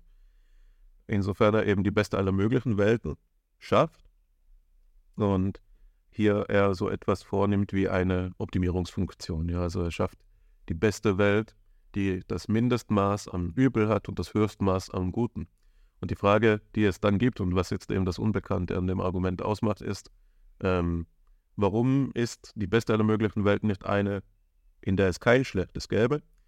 Und da gibt Leibniz die eigentlich geniale Antwort, dass er eben sagt, nun, wenn Gott eine Welt schaffen würde, die nur gut wäre, würde er sich selbst schaffen. Ja, denn er selbst ist ja nur gut. Und Gott kann aber nur einer sein. Das liegt im Begriff der, seiner Maximalattribute angelegt. Es kann, Gott kann sich nicht selbst schaffen. Das ist etwas, das durch das Allmachtsprädikat ausgeschlossen ist.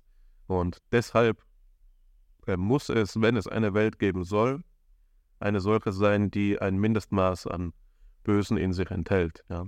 So, das ist eines der Argumente, die sich bei äh, Leibniz finden, die diese Frage unde malum, woher das Böse jetzt eben auch mit logischen, philosophischen Mitteln angeht, da scha schaffen wir schon einen Übergang ins, ins neue Stadion. Ja? Also da schaffen wir schon einen Übergang in Rekurs-Stadien, äh, das zweite Stadion.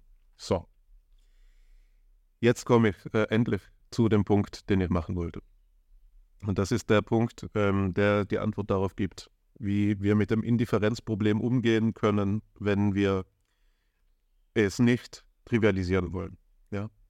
Also die Antwort, die ich versucht habe mit äh, Markus Gabriel vorzuzeichnen, war die einer Trivialisierung. Es gibt moralisch irrelevante Eigenschaften, wie die etwa danach, auf welcher Straßenseite wir gehen. Aber es gibt eben auch einen tiefen Sinn der, ähm, Indiffer der Indifferenz in der Ethik. Und das ist eben eine, die, der sehr gut veranschaulicht werden kann anhand des Problems der Freiheit des Willens. Und das ist zugleich der Punkt, an dem wir eben den Absprung zu Schelling schaffen, dessen ähm, epochenmachende Leistung in der philosophischen Ethik oder es sicher war, dass er eben das Freiheitsproblem auf axiologische Grundlage äh, gestellt und entwickelt hat. Ja. Und da braucht es jetzt etwas Kontext.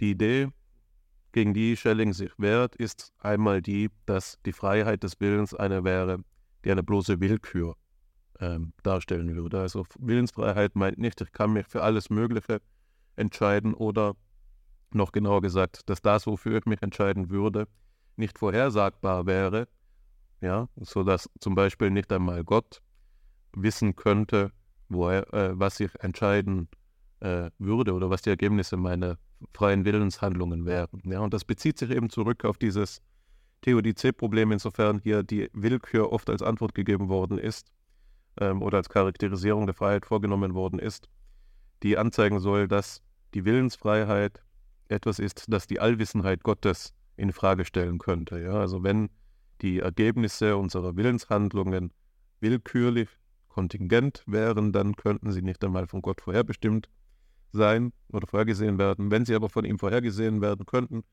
wären wir nicht wirklich willensfrei. Also hier haben wir wieder so eine äh, Problem Problematik der Inkonsistenz. Ja? Und die entscheidende Wendung, die jetzt ähm, Schelling dieser Auffassung äh, einer willkürlichen Freiheit gegenüberstellt, ist die, dass die Freiheit das Vermögen der Entscheidung zu gut oder böse wäre. Es ist ein dezidiert axiologischer Freiheitsbegriff der seiner Schrift ähm, seiner Freiheitsschrift zugrunde liegt. Die Freiheit wird nicht als Wahlfreiheit aufgefasst. Sie wird auch nicht ähm, als Selbstbestimmung oder so etwas aufgefasst, sondern sie wird auf axiologische Begriffe bezogen und damit auf den Weltengrund. Das ist äh, ein entscheidendes Merkmal der Schellingschen Freiheitslehre. Und das Wesentliche daran ist, dass dieser Freiheitsbegriff jetzt gewisse Nuancen mit sich bringt, die im anderen Freiheitsbegriffen eben nicht äh, auf dieselbe Weise zur Geltung kommen können. Und eine wesentliche Nuance davon ist, dass freies Tun, freies Entscheiden jetzt ein Ausdruck für die Persönlichkeit wird, ein Ausdruck der Persönlichkeit ist. Ja? Derjenige, der ähm, eben seinen Willen auf eine Art und Weise gebraucht, das auf axiologische ähm, Tatbestände bezogen ist, ist nicht jemand, der sich von den Ergebnissen seiner Handlungen distanzieren könnte. Ja? Der, der Gutes tut, ist gut. Der, der Schlechtes tut, ist schlecht. Es ist nicht willkürlich, wie welche, ähm, ähm, welche Farbe mein Pullover hat, sondern das ist gerade für das Freiheitsproblem irrelevant, welche Entscheidungen ähm, der Willkür ich treffe, sondern die wirkliche, äh, die wirkliche Tiefenschicht des Freiheitsproblems ist die axiologische, in der sich die Persönlichkeit konstituiert. Und das ist eben eine, da folge ich jetzt Guido Cusinato in seiner Interpretation von Schelling, die eben auch fortwährend ähm, neu ähm, vorgenommen werden muss. Also es ist auch nicht damit getan, sich einmal für das Gute zu entscheiden und dann wäre man ein Guter, sondern es ist eben etwas, das sich fortwährend neu aktualisieren muss, was dann, wenn man es eben wieder auf den Personenbegriff bezieht, einer kontinuierlichen Bildung der Persönlichkeit durch freie Wahlentscheidungen äh, entspricht. Ja? Und äh, jetzt haben wir hier vor, vor dem Hintergrund dieses Freiheitskonzeptes die begrifflichen Instrumente zur Hand, anhand derer wir diese Frage der Indifferenz neu auswerten können. Bei Thomas Buchheim, dem Präsidenten der Schelling-Gesellschaft, gibt es die Formulierung einer Skylla und einer Charybdis, Charybdis im Freiheitsproblem bei Schelling, die darin besteht, auf der einen Seite zu erklären, ähm, wieso es überhaupt ein Problem ist. Ja? Also ist das Freiheitsproblem nicht eines, das gar keine Hörner hat, weil ja alles für das Gute spricht. Also wie können wir überhaupt erklären, dass das Gute zu verwirklichen eine moralische Persönlichkeit konstituieren würde, wo doch alle Sollensgründe, so wie du es gesagt hast, zum Guten hindeuten. Ja, das Gute ist etwas, das sich aufgrund seiner normativen Kraft selbst durchsetzen könnte ja, oder durchsetzen sollte. Wie können wir überhaupt erklären, dass nicht jeder ständig das Gute tut, wenn wir so auf einen Begriff des Guten haben?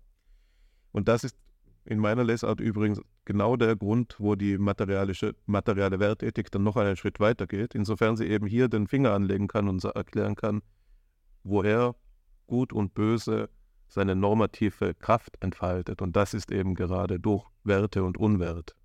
Ja, also das ist, äh, das ist hier ein Horizont, der dann aber in der Zukunft liegt. Die Antwort, die bei Schelling noch zeitgenössisch war, war so etwas wie Konkubiszenz. Also übermäßige und lasterhafte Begierden, die in der Naturanlage des Menschen eben gegeben sind, zum Beispiel der Egoismus, dass man eben die Freiheit des Willens missbrauchen kann, um eigene Vorteile ähm, herzustellen. Das veranlasst einen dann teilweise dazu, eben axiologisch Unwerthaftes zu verwirklichen, ähm, auf Grundlage zum Beispiel eben eines äh, Vorteils für einen selbst. Ja? Also Konkubiszenz wäre einer der Argumente gegen äh, die Skylla, wie, wieso wir uns überhaupt für nicht automatisch für das Gute entscheiden. Eine andere Antwort, die traditionell ist, ist zu sagen Akasie, die Willensschwäche.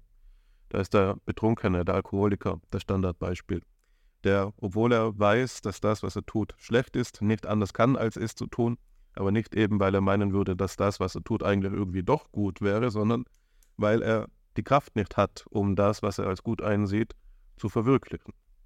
Also auch die Akrasie ist ein Grund, weshalb es uns ähm, unmöglich ist, in manchen Fällen das Gute zu verwirklichen, obwohl die normativen äh, Sollensgründe für es sprechen. Die Charybdis des Freiheitsproblems ist jetzt das Indifferenzproblem. Also das ist jetzt die Antwort auf diese Frage, die ich so lange vor mir herschiebe. Hier läuft das darauf hinaus, zu sagen, dass wir, wenn wir durch die Freiheit das Vermögen zur Entscheidung für gut oder böse haben, wir ja auch, wenn es eben sowohl Sollensgründe für das Gute als auch ähm, für das Böse gibt, uns der Entscheidung einfach enthalten können. Ja, sozusagen ein moralisches Equilibrium einnehmen, indem wir die Schwebe aushalten zwischen den beiden ähm, Polen, indem wir vielleicht in einem fortwährenden Konfliktzustand äh, stehen würden, aber jedenfalls äh, niemals nur das eine noch das andere ähm, realisieren würden. Und da ist eine Antwort, die man mit Schelling geben kann, dass es eben so ist, dass ähm, die Entscheidung ein wesentliches Moment der ähm, Axiologie ist, insofern die Entscheidung aus freien Dingen eine Weise ist, durch die sich Gott offenbart. Und da meint er eben, dass ähm, es etwas anderes ist, das Freie zu tun, ohne darüber nachzudenken oder ohne sich seiner eigenen Freiheit zu bedienen und das Freie aus, äh, das Gute aus eigenen Stücken zu tun. Was ist der Unterschied? Nun, das Gute aus freien Stücken zu tun, heißt, das Gute so zu tun, wie Gott es tut. Ja? Es selbst aus freien Dingen auch zu wollen. Und es so zu tun oder zu wollen, wie Gott es will, ist eine Weise, wie Gott sich dem Menschen ähm, offenbart. Ja. Also das ist hier eine mögliche Antwortstrategie, die ähm, Schelling uns gibt.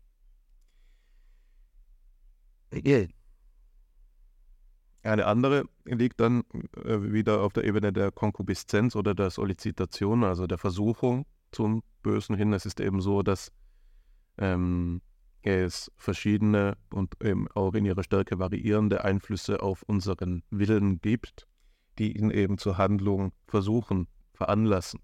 Und es so ist, dass diese ähm, logische Stelle der Indifferenz praktisch nicht einfach so eingenommen werden kann, sondern eben eine ist, die immer wieder auch in Frage gestellt wird. Jetzt sind wir an dem Punkt, wo wir eben Schellings äh, Freiheitsbegriff erreicht haben und das ist vielleicht eben auch der Punkt, an dem ich jetzt, obwohl ich schon lange spreche, noch die ähm, zweite Quelle, die dritte Quelle, Verzeihung, vorlese, die wir mitgebracht haben, die sich jetzt eben aus einem Kommentar auf Schellings Freiheitsschrift bezieht. Das ähm, ist Martin Heideckers ähm, ähm, Schrift über Schellings Abhandlung über ähm, das Wissen der menschlichen Freiheit, in der Heidegger Schellings Werk eben als epochemachendes Werk würdigt, als einen ähm, echten, als ein Werk, das ein neues Zeitalter in der Freiheitslehre einleitet und das sicher auch für Heideggers eigenes Denken äh, maßgebend geworden ist ähm, und sich mehr oder weniger nahtlos auch auf seine Überlegungen zur Authentizität hin abbilden lässt. Das ist jetzt der Gedanke, der ähm, auch den Bogen zurückspannen lässt zu den eingangs vorgenommenen Erwägungen mit Jordan Peterson. Ja. Also die Idee, dass das Gute ein in sich überwundenes Böses enthält, ist eine, die sich hier auf diesen äh, Schelling-Kommentar bei Heidegger zurückführen lässt. Ich zitiere. Die menschliche Freiheit, hieß es, ist das Vermögen des Guten und des Bösen. Vielleicht haben wir bisher gar nicht recht beachtet, dass Schelling sagt, zum Guten und zum Bösen. Oder wir haben es höchstens insoweit beachtet, dass wir im Stillen an dieser Fassung einen Anstoß nahmen, als einer Unschärfe. Denn es musste doch streng genommen heißen, zum Guten oder Bösen. Nein, Solange wir dies meinen, haben wir die vorgegebene Wesensauslegung der menschlichen Freiheit noch nicht gefasst. Denn die Freiheit als wirkliches Vermögen, das ist entschiedenes Mögen des Guten, ist in sich zugleich auch das Setzen des Bösen. Denn was wäre ein Gutes, das nicht, ein, das nicht das Böse gesetzt und übernommen hätte, um es in die Überwindung und Bändigung zu bringen? Was wäre ein Böses, das nicht in sich die ganze Schärfe eines Widersachers des Guten entwickelte? Menschliches Freisein ist nicht die Entschiedenheit zum Guten oder zum Bösen, sondern die Entschiedenheit zum Guten und zum Bösen oder die Entschiedenheit zum Bösen und zum Guten. Nur dieses Freisein bringt jeden Mensch auf, äh, Menschen in den Grund seines Daseins, so zwar dass es ihn zugleich heraustreten lässt in die Einheit des in ihm ergriffenen Willens zum Wesen und Unwesen. Dieser ergriffene Wille ist Geist und als solcher Geist Geschichte. Hier endet das Zitat, das den Gedanken der gemeinhin Schelling zugeschrieben wird, dass das Gute ein in sich überwundenes Böses schließt, formuliert. Um diesen äh, Passus zu interpretieren, ist zunächst einmal ein textkritischer Kommentar erforderlich, denn es handelt sich hier um etwas, das man mit Thomas Buchheim, den ich ja vorhin schon kurz angesprochen habe, als einen Treppenwitz ausweisen muss. Denn ähm, diese Idee, die hier bei Heidegger in aller Klarheit formuliert ist, die aber eben Schelling zugeschrieben wird, findet sich bei Schelling auf diese Weise nicht. Ja? Und das Ganze kann philologisch zurückverfolgt werden auf einen Übersetzungsfehler. Und zwar war es so, dass in Heideggers Ausgabe von Schellings Freiheitsschrift, die seinerzeit die modernste Ausgabe dieser äh, Schrift war, äh, nämlich die von Christian Herrmann ähm, von 1925, hier ein Druckfehler hat. Ja, also die Stelle, die Schelling vor Augen hat, ist die einzige Stelle in dieser Ausgabe, in der die Rede davon ist, Zitat, die Entscheidung für Böses und Gutes. Ja die Entscheidung für Böses und Gutes. Aber wenn man eben in andere Ausgaben schaut und auch über die in die ältesten urspr äh, ursprünglichen Abschriften von Schellings Freiheitsschrift sieht man eben, dass es dort heißt, die Entscheidung für Gutes oder Böses. Also dieses Und, auf dem Heidegger seine Interpretation aufbaut, ist eines, das einem ähm, redaktionellen Fehler ähm, aus einem redaktionellen Fehler entspricht und eben auf die Auflage zurückgeführt werden kann, mit der Heidegger gearbeitet hat. Das heißt, man muss hier vorweg sagen, dass das, wovon Heidegger spricht, exegetisch nicht genau das trifft, wovon Schelling ähm, gehandelt hat und dementsprechend man es mehr mit Heideggers Auffassung der Freiheit zu tun hat, als mit derjenigen Schellings. Das ist aber nur ein textkritischer oder eben philologischer Kommentar. Die sachliche Ebene ist eben eine solche, dass dieser Gedanke dennoch einen gewissen Sinn in sich birgt den wir ähm, ja als auch einen solchen eingestuft haben, dass er der Diskussion würdig ist und so ist sogar gewisserweise eben in den Episodentitel ähm, ähm, geschafft hat. Ja. Und da wäre jetzt die Frage, und die will ich gleich dir für die Diskussion übergeben, diejenige danach, wie wir das Ganze jetzt mit dem Be Begriff der Größe auch zusammenbringen. Ja. Also bei Heidegger findet sich, wie gesagt, diese Formulierung, alles Große steht im Sturm was er verbindet mit dieser Idee der Überwindung des Bösen, die zum Guten führt und ähm, die ich, wie ja eingangs eben auch schon angedeutet, so auffassen würde als eine Überwindung der Naturanlagen des Menschen. Das ist das eine, das sich auch noch mit Schelling begründen lässt. Ja, also wir finden in uns verschiedene Willen miteinander streiten. Einen egoistischen Willen, der uns individuell zukommt, einen universellen Willen, der dem Gottes auch entspricht. Alle anderen Lebewesen finden ein in sich fixiertes Verhältnis dieser Willensstrebungen vor. Dem Menschen kommt aber eben durch seine Freiheit die Aufgabe zu, das eigene Mischungsverhältnis zu realisieren, ja, Gutes und Böses zu realisieren, mithin seine eigene Persönlichkeit zu fixieren. Darüber hinaus muss man aber eben auch hier an, bei Heidegger sehen, dass es ähm, ähm, authentische und unauthentische Willenshandlungen ähm, geben könnte, also solche, die mit dem eigenen Dasein übereinkommen oder die dem Menschen zu ihm hinführen, die also auch mit den echten tiefen Schichten des Daseins in Verbindung setzen und solche, die eben davon wegführen, beispielsweise zum Gerede hin oder zum Mann hin, also weg vom Grund des Daseins hin an seine Oberfläche. Und ähm, der dritte Punkt, den ich anmerken würde, und das ist der, den Peterson wahrscheinlich am meisten vor Augen hat, ist dann eben noch der, die Idee des Lebenswandels. Das, das ist vor allen Dingen ein Gedanke, der mit der Lebensphilosophie auch gedacht werden kann, so wie sie bei Nietzsche, aber auch bei Bollnow in diesen Kontexten äh, verhandelt worden ist, wo die Idee ist, dass ähm, ein Leben reich an Erfahrung sein muss, um überhaupt ähm, eigene Werte auch realisieren zu können. Oder in der geschichtlichen Betrachtung dass die Werte selbst einem Wandel unterliegen und dass es eben so ist, dass das, was einstmals gut und schlecht hieß, heute nicht mehr gut und schlecht heißen muss.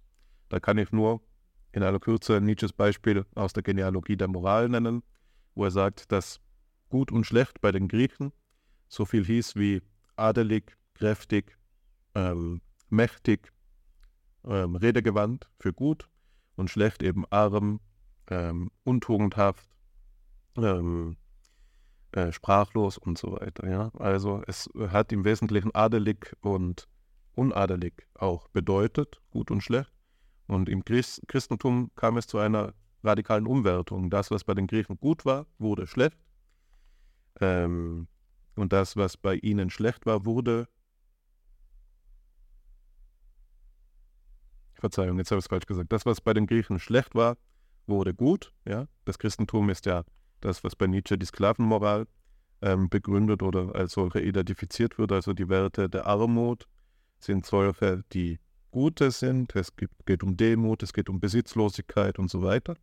Und das, was bei den Griechen schlecht, äh, gut war, wird nun böse. Ja? Also bei den Griechen ist der Gegensatz gut schlecht, bei den Christen gut böse.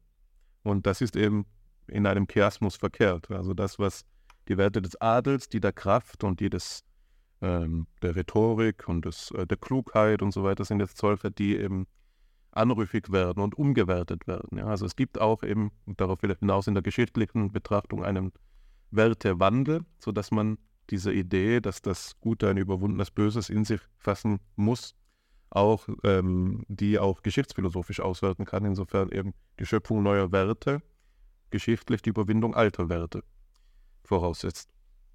So viel jetzt mal von meiner Seite. Das war ja jetzt mehr als genug, glaube ich. Ähm, jetzt bin ich dementsprechend auch gefasst, äh, gespannt auf deinen Kommentar und was dir da alles eingefallen ist. So manches ist mir eingefallen und Ordnung da hineinzubringen, ist die Herausforderung, vor der ich stehe. Nun, ich beginne bei der Idee der Überwindung des Bösen.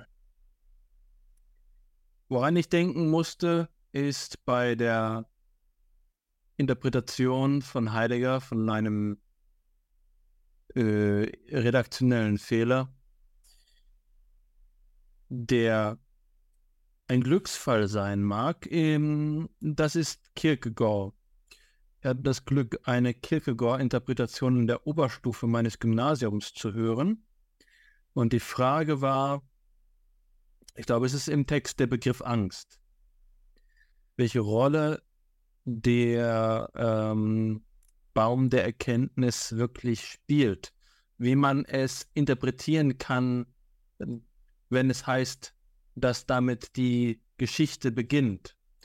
Ist damit gemeint, dass tatsächlich ähm, hier ein kosmologischer Beginn ist? Es ist eine, ein Schöpfungsmythos, bei dem letztlich diese Paradiesgeschichte noch am Anfang äh, steht, also am radikalen Anfang, am absoluten Anfang, oder ist es vielmehr so zu interpretieren, und das ist die Lesart, die mit, ähm, mit Kierkegaard nahegelegt wurde, dass äh, die Geschichtlichkeit selbst erst durch, die, durch das Verhältnis von Gut und Böse im menschlichen Leben sichtbar wird oder nicht sichtbar, sondern wirklich wird. Also dass die ähm, moralische Verfassung des Menschen die Voraussetzung für die menschliche Geschichte ist, für die Historizität des Menschenlebens.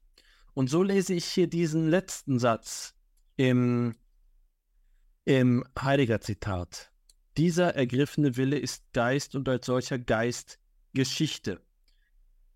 Was hat hier das Wort Geschichte verloren? Die Bedeutsamkeit des menschlichen Lebens entsteht im Wert, was äh, wir von einem Standpunkt, einem View von from nowhere erwarten können, ist Ahistorizität. Das ist eben nicht Überzeitlichkeit, sondern das ist die ähm, Unzeitlichkeit. Das ist die Gleichgültigkeit, also hier Indifferenz gewisserweise in dem Sinne, den du bei Markus Gabriel angesprochen hast. Wenn wir uns tatsächlich vorstellen, und ich glaube nicht, dass es in dieser Art Indifferenz gäbe, dass, dass hier Gleichgültigkeit gemeint wäre, also ähm, ob die Hose nun blau oder grün ist, ändert nichts in der Welt, dann ist eine Welt, die nur aus grünen und blauen Rosen besteht, gewisserweise eine Welt, in der es keine Geschichte gibt. Durch diesen Kampf tritt erst die, die, das Schicksal auf den Plan. Geschichte ist als die Ordnung der Bedeutsamkeit ähm, erst in dem Vollzug dieses Konfliktes zwischen Gut und Böse denkbar. Und gleichzeitig sehe ich hier auch ein kantisches Erbe. Bei Kant war der Gedanke ja stets die Frage, was um, die Motivationsgrundlage ist, um wahrlich gutes Handeln, das wahrlich Gute äh, zu rechtfertigen. Und die Alternativen waren Neigung und Pflicht. Den Neigungsgedanken kennen wir aus der Tradition des britischen Empirismus sehr gut. Eine sensualistische Tradition. Wie geht der Sensualismus mit der Moral um? Das hören wir in vielen englischen Liedern.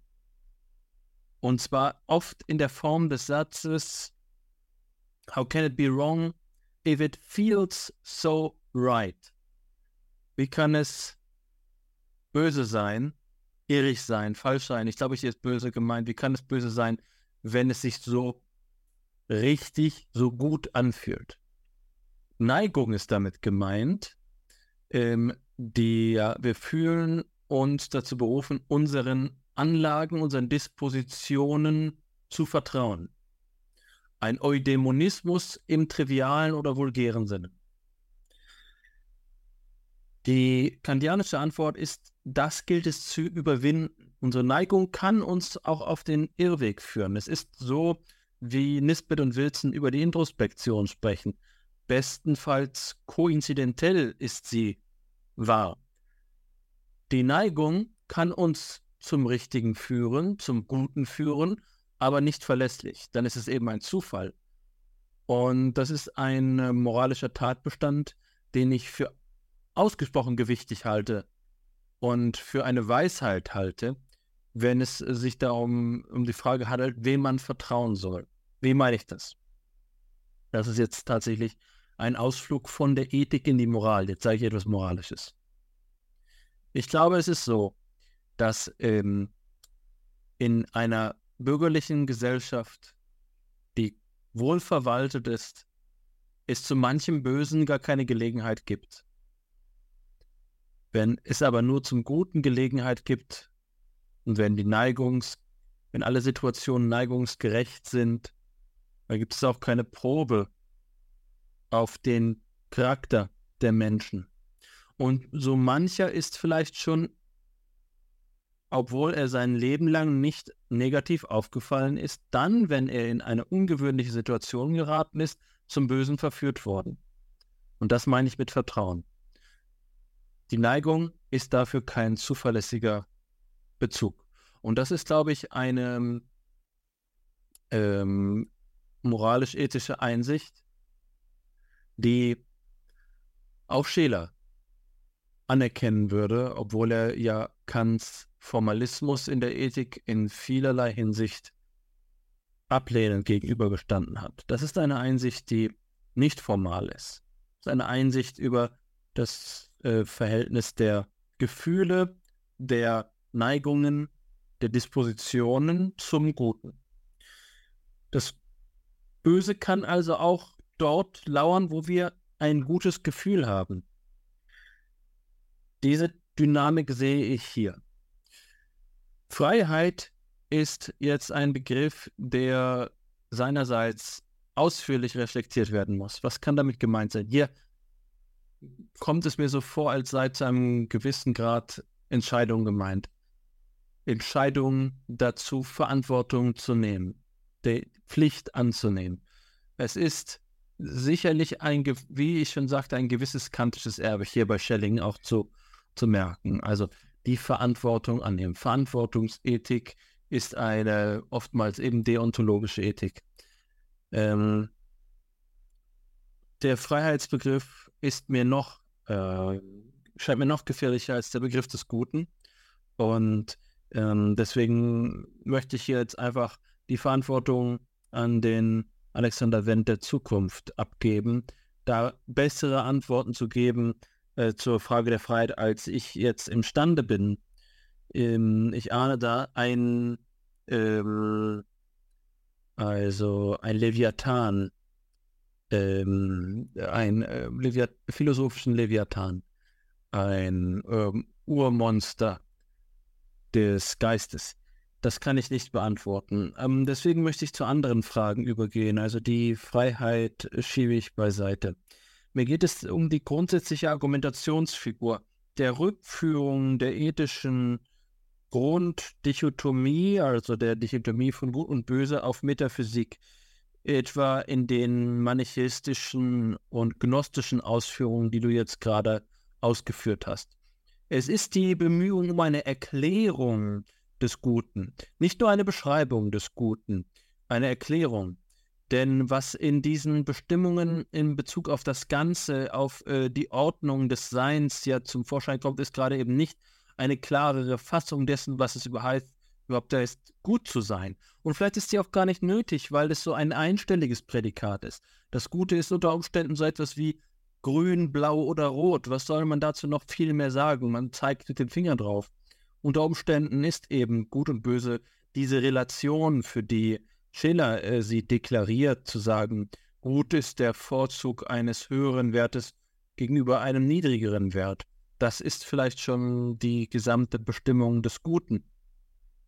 Ich ähm, hadere ein wenig, gerade wegen der Gründe, die ich vorhin angegeben habe, das Konkrete, das Manifeste, in dem das Gute zutage tritt, die Situation, die Gefahr und größte Not. Und ich vermute, dass auch Scheler da nicht ähm, allzu großen Widerspruch anmelden würde, denn es wäre gerade das Gute auf einen Formalismus zu reduzieren. Andererseits ist seine Ethik gerade eben keine Ethik des Guten, sondern eine Ethik der Werte, bei der das Gute in den Hintergrund tritt, wo bei anderen gerade das Gute in den Vordergrund und die Werte in den Hintergrund treten. Dort sagt man dann eben, man leitet das Werthafte vom Guten ab, ja. Also die Beziehung zwischen dem Guten und dem Sollen, von der ich vorhin gesprochen habe, hat eine orthogonal rotierte zweite Dimension, bei der man eben das Gute und die Werte in ein Verhältnis setzt. Entweder ist es das Gute, das wir von den Werten her ge äh, gewinnen, oder es sind die Werte, die wir vom Guten her gewinnen. Ähm, der Ansatz, jetzt dieses Verhältnis hier zwischen Gut und Böse metaphysisch abzuleiten, ist ähm, einer, der einen, an, eine andere Art von Sinn schafft. Also das Gute und das Böse erhält gewisserweise eine funktionale Auflösung. Im erdenklichen Leben ist das ist die Zwietracht das Böse, die ähm, scheidende Kraft und das Gute ist das Vereinende. Darüber haben wir schon gesprochen. Mit diesem Gedanken solicitiert man dann eben die Abhängigkeit beider voneinander. Ähm, ein bloß Gutes ist also ein ähm, ein false idol, eine falsche Idylle, eine schlechte Idylle. Es ist Stillstand, es ist wie ein Tümpel, ein stehendes Gewässer, das irgendwie ähm, also äh, modrig wird, äh, das zum Sumpf wird. Das, das reine Gute ist wie ein Sumpf. Und ich glaube, das ist in der Ästhetik auch immer wieder angesprochen worden. Ja, also der, die Engelschöre, die dann erst durch den Fall eines Drittels der Engels, der Engel ähm, ähm, in Bewegung kommen, so beginnt auch die Geschichte der Engel. Die Engel singen vor sich hin, nichts passiert. Nur Gesang, reiner Gesang, reines Idyll. Also muss das Böse auftauchen, scheidende Kraft. Ähm, aber ähm, das ist ja eben die, die äh, Sublimierung der, äh, des Bösen durch einen metaphysischen Grund. Ähm, ich, ich kann dem nicht ganz nachspüren, weswegen sich da bei mir ein Widerstand regt, dass, äh, dass das ethische Phänomen durch eine metaphysische Erklärung geordnet werden soll. Die Eindeutigkeit daran. Ähm, es, es, regt sich da ein gewisser Widerstand, ja. Äh, aber dadurch, dass ich jetzt ähm, noch nicht tief genug gedacht habe, kann ich den nicht artikulieren. Es könnte eben so etwas sein wie, es ginge etwas deskriptiv verloren. Damit wäre dann nicht viel gesagt, dann könnte es einfach nachholen. Aber unter Umständen ist diese ähm, Beziehung auch ein Kategorienfehler. Das wäre schon etwas schwerwiegender zu sagen, äh, dass das Gute und Böse durch metaphysische Verhältnisse aufzulösen, da droht es ähm, ein Missverständnis zu geben dessen, was eigentlich Gut und Böse heißen. Ähm, allerdings müsste man auch eine ähm, andere, äh, einen anderen Sachverhalt dann angeben können. Weswegen hat dann unter diesen Umständen das Ethische diese Eigenständigkeit? Weswegen ist es eigentlich eine Facette des Seins? Das drängt in diese Richtung zu sagen, das Wertsein ist ein eigenständiges Sein. Das haben wir einmal auf einer Autofahrt gemeinsam diskutiert. Also, ähm, wie hat es sich da gerade vor einem schillerianischen Hintergrund zu verstehen, dass man also sagt, es gibt das So-Sein, das Dasein und dann noch das Wertsein. Ja, also wenn es dieses Wertsein gibt, dann hat eben das äh, ethische Gut und Böse eine eigene Qualität, die sich nicht durch die Metaphysik des So-Seins und Daseins auflösen ließe und müsste in ihrer eigenen phänomenalen Verfassung, Konstitution, Gesetzmäßigkeit bestimmt werden. Und dennoch gibt es auch Gründe, hier eben keine, ähm, also keine Sezession ähm, der verschiedenen Seinsgebiete zu erzeugen, denn wie soll man sie am Ende dieses, ähm, dieses Frikassee des Seins, das man da anlegt, wie soll man das wieder zusammenbekommen? Wo sind dann die Grenzen, wo sind die Schwellen? Was soll das für ein, was soll das für ein Übergang sein zwischen Dasein und Wertsein? Etwas, da auf das epistemologisch Bernhard Waltenfels hingewiesen hat, als er Scheler eine Paraoptik äh, vorgeworfen hat. Also als würde Scheler die Wertnehmung als etwas behaupten, das letztlich immer nur Wahrnehmung ist, dass den Werten gerade diese Autonomie nicht zukommt. Das sind hier äh, Grenzprobleme, die, ähm, die mir aufkommen, wenn ich dich sprechen höre. Äh, die Theodizee und Malung, woher das Böse, ist natürlich in Denkweisen gesprochen, die eine Wohlgeordnetheit, ein Gottvertrauen aus einem heilen Kosmos kommen. Kosmos hier eben auch in der Übersetzung nicht nur des Alls, sondern auch des Schmucks, des Gefüges, der Ordnung.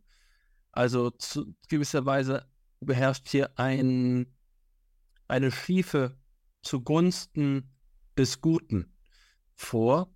Natürlich ist das Gegenbild dann der leere Kosmos? Ist das vielleicht der Sieg der Indifferenz, ähm, indem man sagt, der, äh, es ist gleichgültig, ob jetzt hier ein Stern explodiert oder nicht. Es handelt sich um bloße Veränderung. Es gibt nur so eine, einen Ego-Tunnel, einen ähm, moralischen Tunnel dieser seltsamen ähm, Lebewesen, der im kosmischen Gleichgewicht gar keinen Unterschied macht.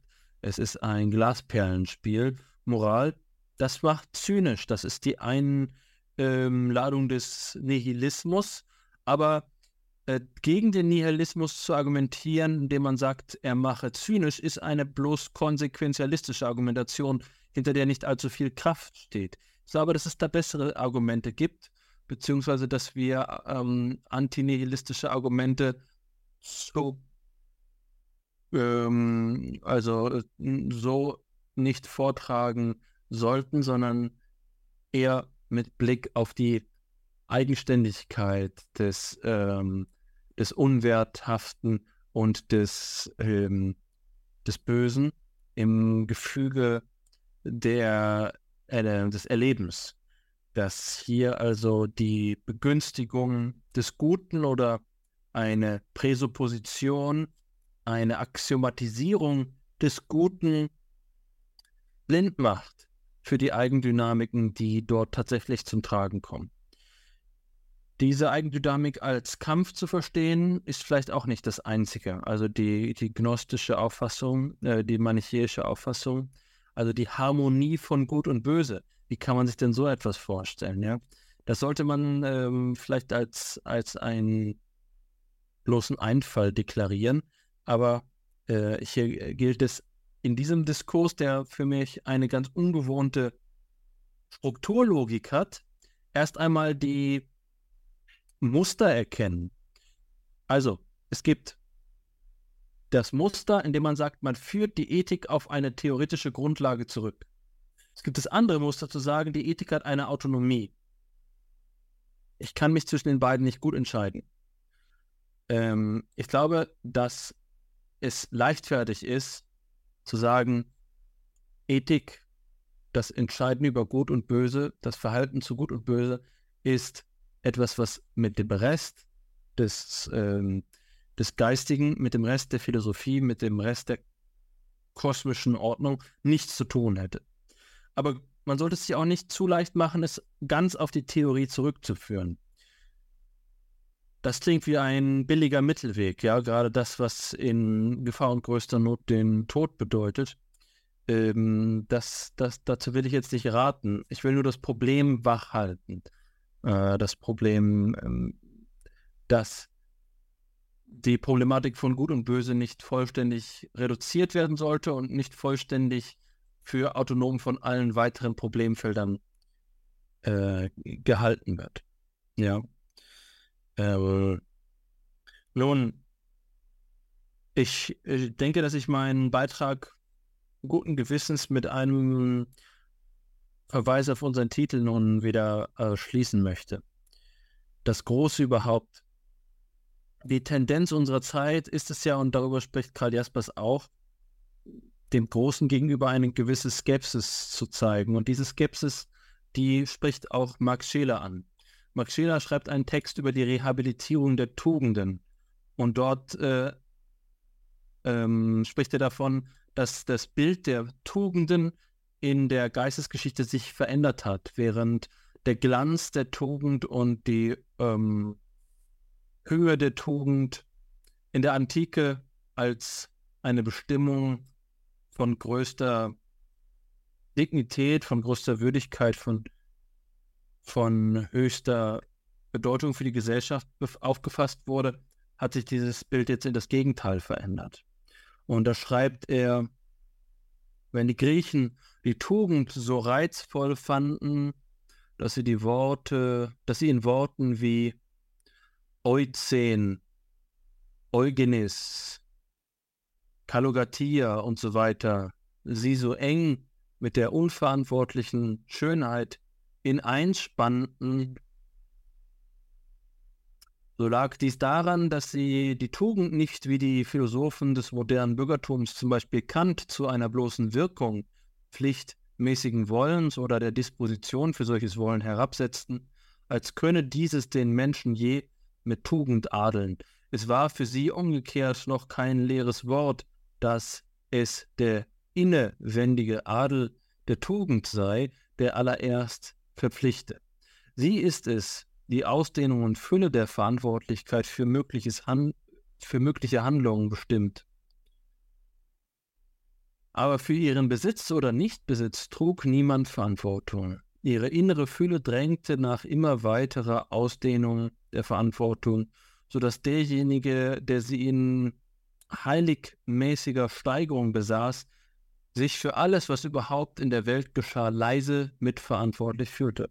Und als ein spezifischer Mangel an Tugend galt, es die Verantwortlichkeit möglichst abzustoßen, nur auf das eigene Ton und in ihm wieder auf einen möglichst engen Kreis dessen, was man nicht als befohlen nachweisen kann, zu begrenzen. Das aber besagt nicht, dass sie gleich einer Naturanlage als angeboren angesehen wurde, wie sie die bloßen Reaktionäre aller Zeiten bezeichneten, denen Sokrates widersprach. Jene Anlagen sind nur solche zu gewissen Tüchtigkeiten, sind familienhaft, stammhaft, folglich. Tugend hingegen ist als ein lebendiges Machtbewusstsein zum Guten, ganz persönlich und individuell. Diese erlebte Macht selbst galt als besser als dasjenige, wozu sie Macht war und als dynamisch größer als die Summe der Anstrengungen zum Ton jedes einzigen, jedes einzelnen Guten. Mit dem Tugendwachstum werden jene Anstrengungen geringer und verlieren eben damit die Hässlichkeit, die in jeder Anstrengung liegt. Das Gute wird schön, indem es leicht wird. Das sogenannte Sittengesetz und die Pflicht sind hingegen nur unpersönliche Surrogate für mangelnde Tugenden. Pflichten sind übertragbar, Tugenden sind es nicht. Darum müssen wir uns die Güte Gottes als völlig anomisch vorstellen und alles seinem absolut unbeirrbaren sittlichen Takt überlassen denken, der ohne Regel nur von Fall zu Fall urteilt. Eine schöne Passage, in der am Ende genau die Essenz seines Antiformalismus zum Ausdruck kommt und gleichzeitig eben gepaart und in klarster Deutlichkeit verbunden mit seinem Personalismus. Es geht darum zu sagen, dass das Tugendhafte nur als eine Bestimmung des Einzelnen verstanden wird, aber das ist ganz, ganz konvergent mit dem, was Jaspers geschrieben hat, dass äh, hier die Allgemeinheit im Persönlichen ähm, zum Gegenstand wird. Also unter Umständen ist es so, dass sich hier Scheler an dem Begriff der Allgemeinheit ein wenig reiben würde, weil sie ja doch das Nomische ist, während er hier das Anomische hervorhebt, also das Konkrete, das in jeder Situation andere, in Gefahr und größter Not eben jeweils spezifische, das Einzelne. Ja, die Macht, äh, die hier dem ähm, tugendhaften Menschen zu eigen wird, ist eine in der Situation jeweils einzeln zu entscheiden. Und das ist vielleicht der tiefere Sinn des ähm, Satzes, Gehorsam ist Gesetz, aber der Mann steht über dem Gesetz. Also ein äh, Spruch, der bedeutet, dass wir uns, solange wir nicht tugendhaft sein könnten, doch eben auch an Regeln halten müssen und gleichzeitig immer dahin streben sollten, diese Regeln äh, zu überprüfen und zu sehen, dass wir es nicht, ob wir es nicht besser machen könnten. Das ist das, was hier adelt. Und ein Wort, was er dabei hervorhebt, ist Verantwortung. Verantwortung, die äh, erst möglich wird, wenn man diese Machtverfügnis hat. Ohnmächtig also und verantwortungslos diejenigen, die bloß dem Gesetze horchen, ähm, aber gleichzeitig eben das Gesetz zu brechen, ohne tugendhaft zu sein, ist, äh, ist auch eine, eine Schwierigkeit, von, von der man sprechen muss. Was ich sagen will, ist, die Größe, sich in äh, sich mit in Freiheit zu Gutem und Bösen zu entscheiden, ist eine, die die Person zu Person macht. Es ist nicht so, dass man, ähm, wie ich es mit Kierkegaard sagen wollte, äh, dass man einfach schon immer in der Geschichte sei und das bloße Verstreichen der Zeit Geschichte mache. Nein, es ist die Freiheit, hier Verantwortung zu nehmen, die uns dann ähm, zu Personen macht, weil wir uns in ein Verhältnis zu dem setzen und weil wir genauso wie Jaspers gesagt haben, nicht, nicht bloß das Erlernte wiedergeben, sondern in einer einzigen schicksalshaften Situation davor stehen, das zu konfrontieren, was ähm, sich uns ermöglicht. Das heißt, geredet ist hier davon, dass wir ein Machtgefühl besitzen, dass äh, ein, ein Verfügungsradius besteht. Aber da unser Verfügungsradius nicht göttlich ist, stehen wir immer vor der Gefahr des Scheiterns. Es ist diese Verantwortung eben auch ein Wagnis.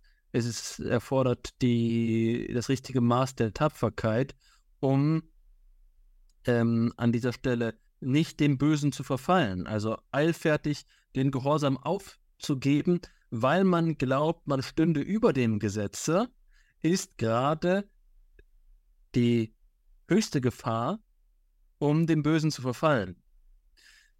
Das Risiko einzugehen kann also auch ähm, allfertig sein. Äh, hier verbinden sich die verschiedenen Tugenden und für Scheler ergibt es sich so, ganz natürlich, dass die Tugenden, die er lobt, Demut und Ehrfurcht sind. Denn würde er hier einfach nur dazu raten, sich in größtmöglicher Liberalität und Individualität für das eigene und jeweils andere und bloß größtmöglich neue einzusetzen, dann werde er hier ja zum Advokaten des Leichtsinns. Nein, es ist gekoppelt an andere Tugenden, an ein Mobile, an ein Gefüge, an ein Skelett von Tugenden, die eine äh, die eine Person dazu ähm, disponieren, mit einer konkreten Situation einzeln umzugehen. Das ist, ähm, was dann die Größe sicherlich ausmacht. Deine Ausführungen erinnern mich an eine Formulierung, die unsere Heidelberger äh, Lehrer ähm, Mannstetten und Faber, wenn ich mich richtig erinnere, ähm, einmal gesagt haben, eine Formulierung, die sie einmal gewählt haben, die sehr eingängig und prägnant war. Ich meine, es war Herr Mannstetten, der sagte, praktische Vernunft ist immer da, wo etwas so oder so sein kann. Reine Vernunft ist immer da, wo etwas nur so sein kann.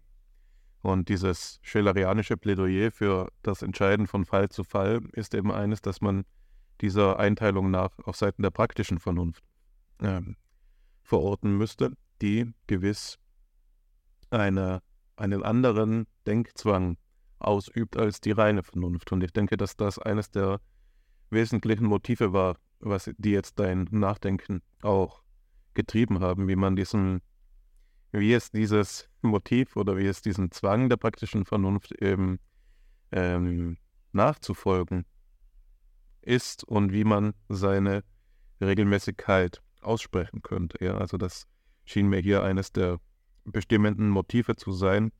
Das ist sicher auch eines, das dann mit dieser Frage verbunden werden kann, danach, ob alles ethische Nachsinnen schlussendlich in der Handlung äh, münden muss. Ja? Also ist es praktisch bis ins Letzte, also ist praktisch so konkret gemeint oder meint man damit bloß eine Vernunft, die eben auf ähm, das tätige Leben auch bezogen ist. Das scheint mir hier eines, eine der Weichenstellungen zu sein, eine der Fragen, der man sich äh, stellen muss. Ähm, ich sage noch eine, aber nur als Anregung, nur als Hinweis, vor allen Dingen jetzt mit Blick auf die schon fortgeschrittene Zeit, eine Anmerkung zu dieser Frage danach, ob man jetzt das Gute von den Werten her oder die Werte vom Guten her äh, bestimmen solle oder wie Gutes und Sollen im Verhältnis stehen, an dem du dich, mit dem du dich auch beschäftigt hast. Da findet sich nämlich in Schelers Denken eine Entwicklung, die Cusinato äh, einmal aufgewiesen hat. Und zwar ist es sicherlich so, dass im Formalismus ähm, die Idee, die ist, die wir jetzt schon wiedergegeben haben, dass es so viele Weisen des Guten gibt, wie es Vorzugsweisen äh, höherer gegen respektive niedrigerer Werte gibt. Es gibt aber auch einen anderen Schäler, vor allem in seiner katholischen Phase, der ähm, versucht, dieser Idee des höchsten Wertes äh, gerecht zu werden, die mit der Gottesidee schlussendlich zusammenfällt. Und ähm, Cusinato argumentiert da dafür, dass eben das Rangordnungsverhältnis der Werte ähm, auf zwei Weisen äh, begründet werden kann. Das eine ist, und das ist die klassisch phänomenologische Antwort durch die Vorzugsakte.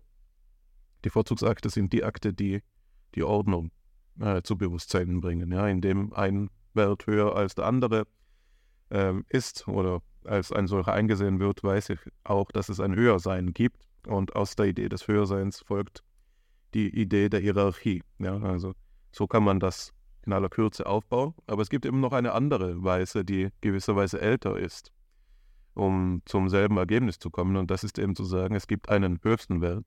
Das ist der des Heiligen oder der Gottes. Und alle übrigen Werte erlangen ihre Höhe durch das Maß an Anteilhaftigkeit, das sie am höchsten Wert haben. Also es gibt Werte, die dem ferner stehen, die sinnlichen, und solche, die ihm näher stehen, die geistigen. Aber alle sind schlussendlich durch ihre äh, Anteilnahme am höchsten Wert äh, zu bestimmen. Und äh, so kann man eben auch eine Ordnung unter diesen Werten ähm, aufbauen. Ja, und da ähm, gelangt Cusinato dann bei dem Punkt, an dem du eben auch angelangt bist, an, indem er sagt, dass das Verhältnis, das man dem Wert des Heiligen als dem höchsten Werte gegenüber einnehmen kann, nur noch das der Demut ist. Ja, hier ähm, finden wir ein Verhältnis vor, wo es einen, am Ende ethischen Verhaltens oder sittlichen Bewusstseins einen qualitativen Sprung gibt, ja, weil man nur in der Demutshaltung gegenüber dem Heiligen absolut loslassen kann. Also dort ist es so, dass man sich plötzlich aufgehoben fühlt und seiner eigenen ähm, äh, sich entscheiden müssen, Verantwortung dann auch sich enthoben findet. Also die Demut ist dann eine, die das ganze Sein transformiert und die den Menschen hin öffnet zu etwas, das ihn auch absolut übersteigt. Ja, also das ist hier der qualitative Sprung am Ende dieser ethischen ähm, Überlegungen. Beide Gedanken, die ich jetzt versucht habe kurz darzustellen, weisen auf das hin, was du versucht hast zu artikulieren als den Widersa äh, Gegensatz von einer theoretischen Begründung der Ethik oder der Anerkennung einer Eigengesetzlichkeit der Ethik, die man beide zusammenfassen kann als das Problem der ersten Philosophie. Ja, also die Ethik, Ethik ist ja immer wieder ins Rennen gekommen als die Disziplin, die die erste Philosophie darstellen könnte. Traditionell sagt man, es sei die Metaphysik. Ja. Es gibt auch Ansätze, die sagen, es wäre die Anthropologie. Aber die Ethik ist eben auch eine, die hier im Rennen ist. Und ich denke, dass das die heutige Sitzung immer wieder angezeigt hat, wie äh, das verstanden werden kann. Ja? Also zum Beispiel das Theodizee-Problem ist für mich eines, in dem das besonders deutlich zum Ausdruck kommt, weil hier ja eingesehen werden kann, dass die Begriffe von logischer Konsistenz, die wir haben, zu einem gewissen Maß sicher abhängen von den geistesgeschichtlichen Auseinandersetzungen, die eben an der Gottesidee vorgenommen worden sind und die ihrem Charakter nach dezidiert axiologisch waren. Also könnte man sagen, selbst diese logischen Ideen von Konsistenz, der, der Vereinbarkeit gewisser Persönlichkeitsattribute, ist eben eine, die nicht rein in der Sphäre der Logik entwickelt worden ist, sondern die abhängt von diesen ethischen Erwägungen. Ja. Und da könnte man versuchen, das Ganze so aufzuziehen und sichtbar zu machen. Jetzt will ich aber wie du das Ganze säumen und zum Schluss noch einmal etwas lesen, das auf unseren Titel verweist. Du hast jetzt mit Scheler die Rehabilitierung der Tugend gelesen und da will ich jetzt den großen Widersacher auch zu Wort kommen lassen und von der Zerstörung der Tugend äh, lesen, indem ich eben Nietzsche äh, zitiere. Nietzsche ist vermutlich auch einer der wesentlichen Anschlussautoren Schelers in dieser Schrift. Ist es äh, zweifelsohne an anderer Stelle immer wieder gewesen. Und Nietzsche ist ja jemand, der un unter anderem für seinen Gedanken der Umwertung aller Werte äh, berühmt geworden ist. Er hat aber eben auch einen Gedanken, den man auf die Formel bringen kann, dass wir an dem Menschen leiden. Und das ist für mich eine schöne Formulierung, Reformulierung dieser Idee, dass alles Große im Sturm steht, ist die Idee, dass der Mensch, an dem wir leiden, einer ist, der überwunden werden muss. Ich zitiere aus der Genealogie der Moral. Man mag im besten Rechte sein, wenn man vor der blonden Bestie auf dem Grunde aller vornehmen Rassen die Furcht nicht los wird und auf der Hut ist. Aber wer möchte nicht hundertmal lieber sich fürchten, wenn er zugleich bewundern darf, als sich nicht fürchten, aber dabei den ekelhaften Anblick des Missraten, Missratenen, Verkleinerten, Verkümmerten, Vergifteten nicht mehr loswerden können. Und es ist nicht unser Verhängnis, und ist es nicht unser Verhängnis? Was macht heute unseren Widerwillen gegen den Menschen? Denn wir leiden am Menschen. Es ist kein Zweifel. Nicht die Furcht, eher, dass wir nichts mehr am Menschen zu fürchten haben. Dass das Gewürm Mensch im Vordergrunde ist und wimmelt. Dass der zahme Mensch, der heillos mittelmäßige und unerquickliche, bereit sich als Ziel und Spitze, als Sinn der Geschichte, als höheren Menschen zu fühlen gelernt hat. Ja, dass er ein gewisses Recht darauf hat, sich so zu fühlen, insofern er sich im Abstande von der Überfülle des missratenen, kränklichen, müden, verlebten fühlt, nach dem heute Europa zu stinken beginnt. Somit als etwas wenigstens relativ Geratenes, wenigstens noch Lebensfähiges, wenigstens zum Leben Ja-Sagendes. Hier endet das Zitat, das sehr eindrucksvoll die Idee eines ähm, erziologischen Verfalls des Menschen selbst eben zum Ausdruck bringt, ja, eine Form von Sittenverfallsdiagnose, die aber jetzt eben anthropologisches Gewicht äh, gewinnt. Und das ähm, insofern ein, ein denkwürdiger Anlass ist, als es eben zurückbezogen werden kann auf unsere Grundfrage. Und du hast vorhin einmal, und das hast du als einen bloßen Einfall ausgewiesen, die Frage danach gestellt, wie jetzt das Verhältnis das du als Harmonie versucht hast anzusprechen, von Gut und Böse überhaupt vorgestellt werden kann. Und auch in den Formulierungen von Schelling kann man ja noch bemängeln, dass hier ähm, es eine, eine allzu geordnete Beziehung gibt. Ja? Das Gute wird gesollt und wird realisiert. Zum Bösen werden wir versucht und ähm, realisieren es, ohne vielleicht auch zu wissen, dass es eigentlich in einem größeren Zusammenhang nicht realisiert werden dürfte. Ja? Ähm, also es gibt unterschiedliche Verhältnisse normativer Kraft, die einmal zum Guten, einmal zum Bösen hinführen. Einmal ist es das reine Sollen, einmal ist es die Versuchung, die Solizitation. Mit Nietzsche können wir jetzt eben die radikalere Frage stellen lernen, ob es nicht auch so ist, dass wir uns vollen Bewusstseins für das Böse als das Böse entscheiden. Eine Formulierung, die man hier anbringen könnte, ist, können wir das Böse lieben? Ja? Können wir das Böse wollen, weil es böse ist? Gibt es hier eine Form von gerechtem Hass? Das sind die Fragen, die hier liegen und die man vielleicht so auflösen kann, dass die Idee des Übermenschen ja auch eine ist, äh, von einem Menschen, der neue Werte schafft und der von denjenigen Menschen, die noch in den alten Wertetraditionen leben, als jemand angesehen werden muss, der also das Böse will. Ja? Er schafft neue Werte, das heißt, er richtet sich nicht an den bestehenden Werten aus. Die bestehenden Werte geben aber das Maß dafür, was gut und böse ist. Jetzt ist der, der die Werte schafft, ein Böser. Aus seiner eigenen Innensicht heraus aber stellen sich die Dinge anders dar, denn er sieht etwas, was die anderen nicht sehen. Er sieht das, was die neuen Werte höher macht als die alten, ja, und das ist das, was man hier als eine Fassung der ja, dialektischen Größe vielleicht auffassen kann. Es destruiert die alten, es konstruiert die neuen Werte. Es ist auf diese Weise dialektisch und was ähm, den Advent der neuen Werte rechtfertigt, ist, dass sie eine gewisse Größe ähm, verheißen, die in den alten noch nicht gegeben ist.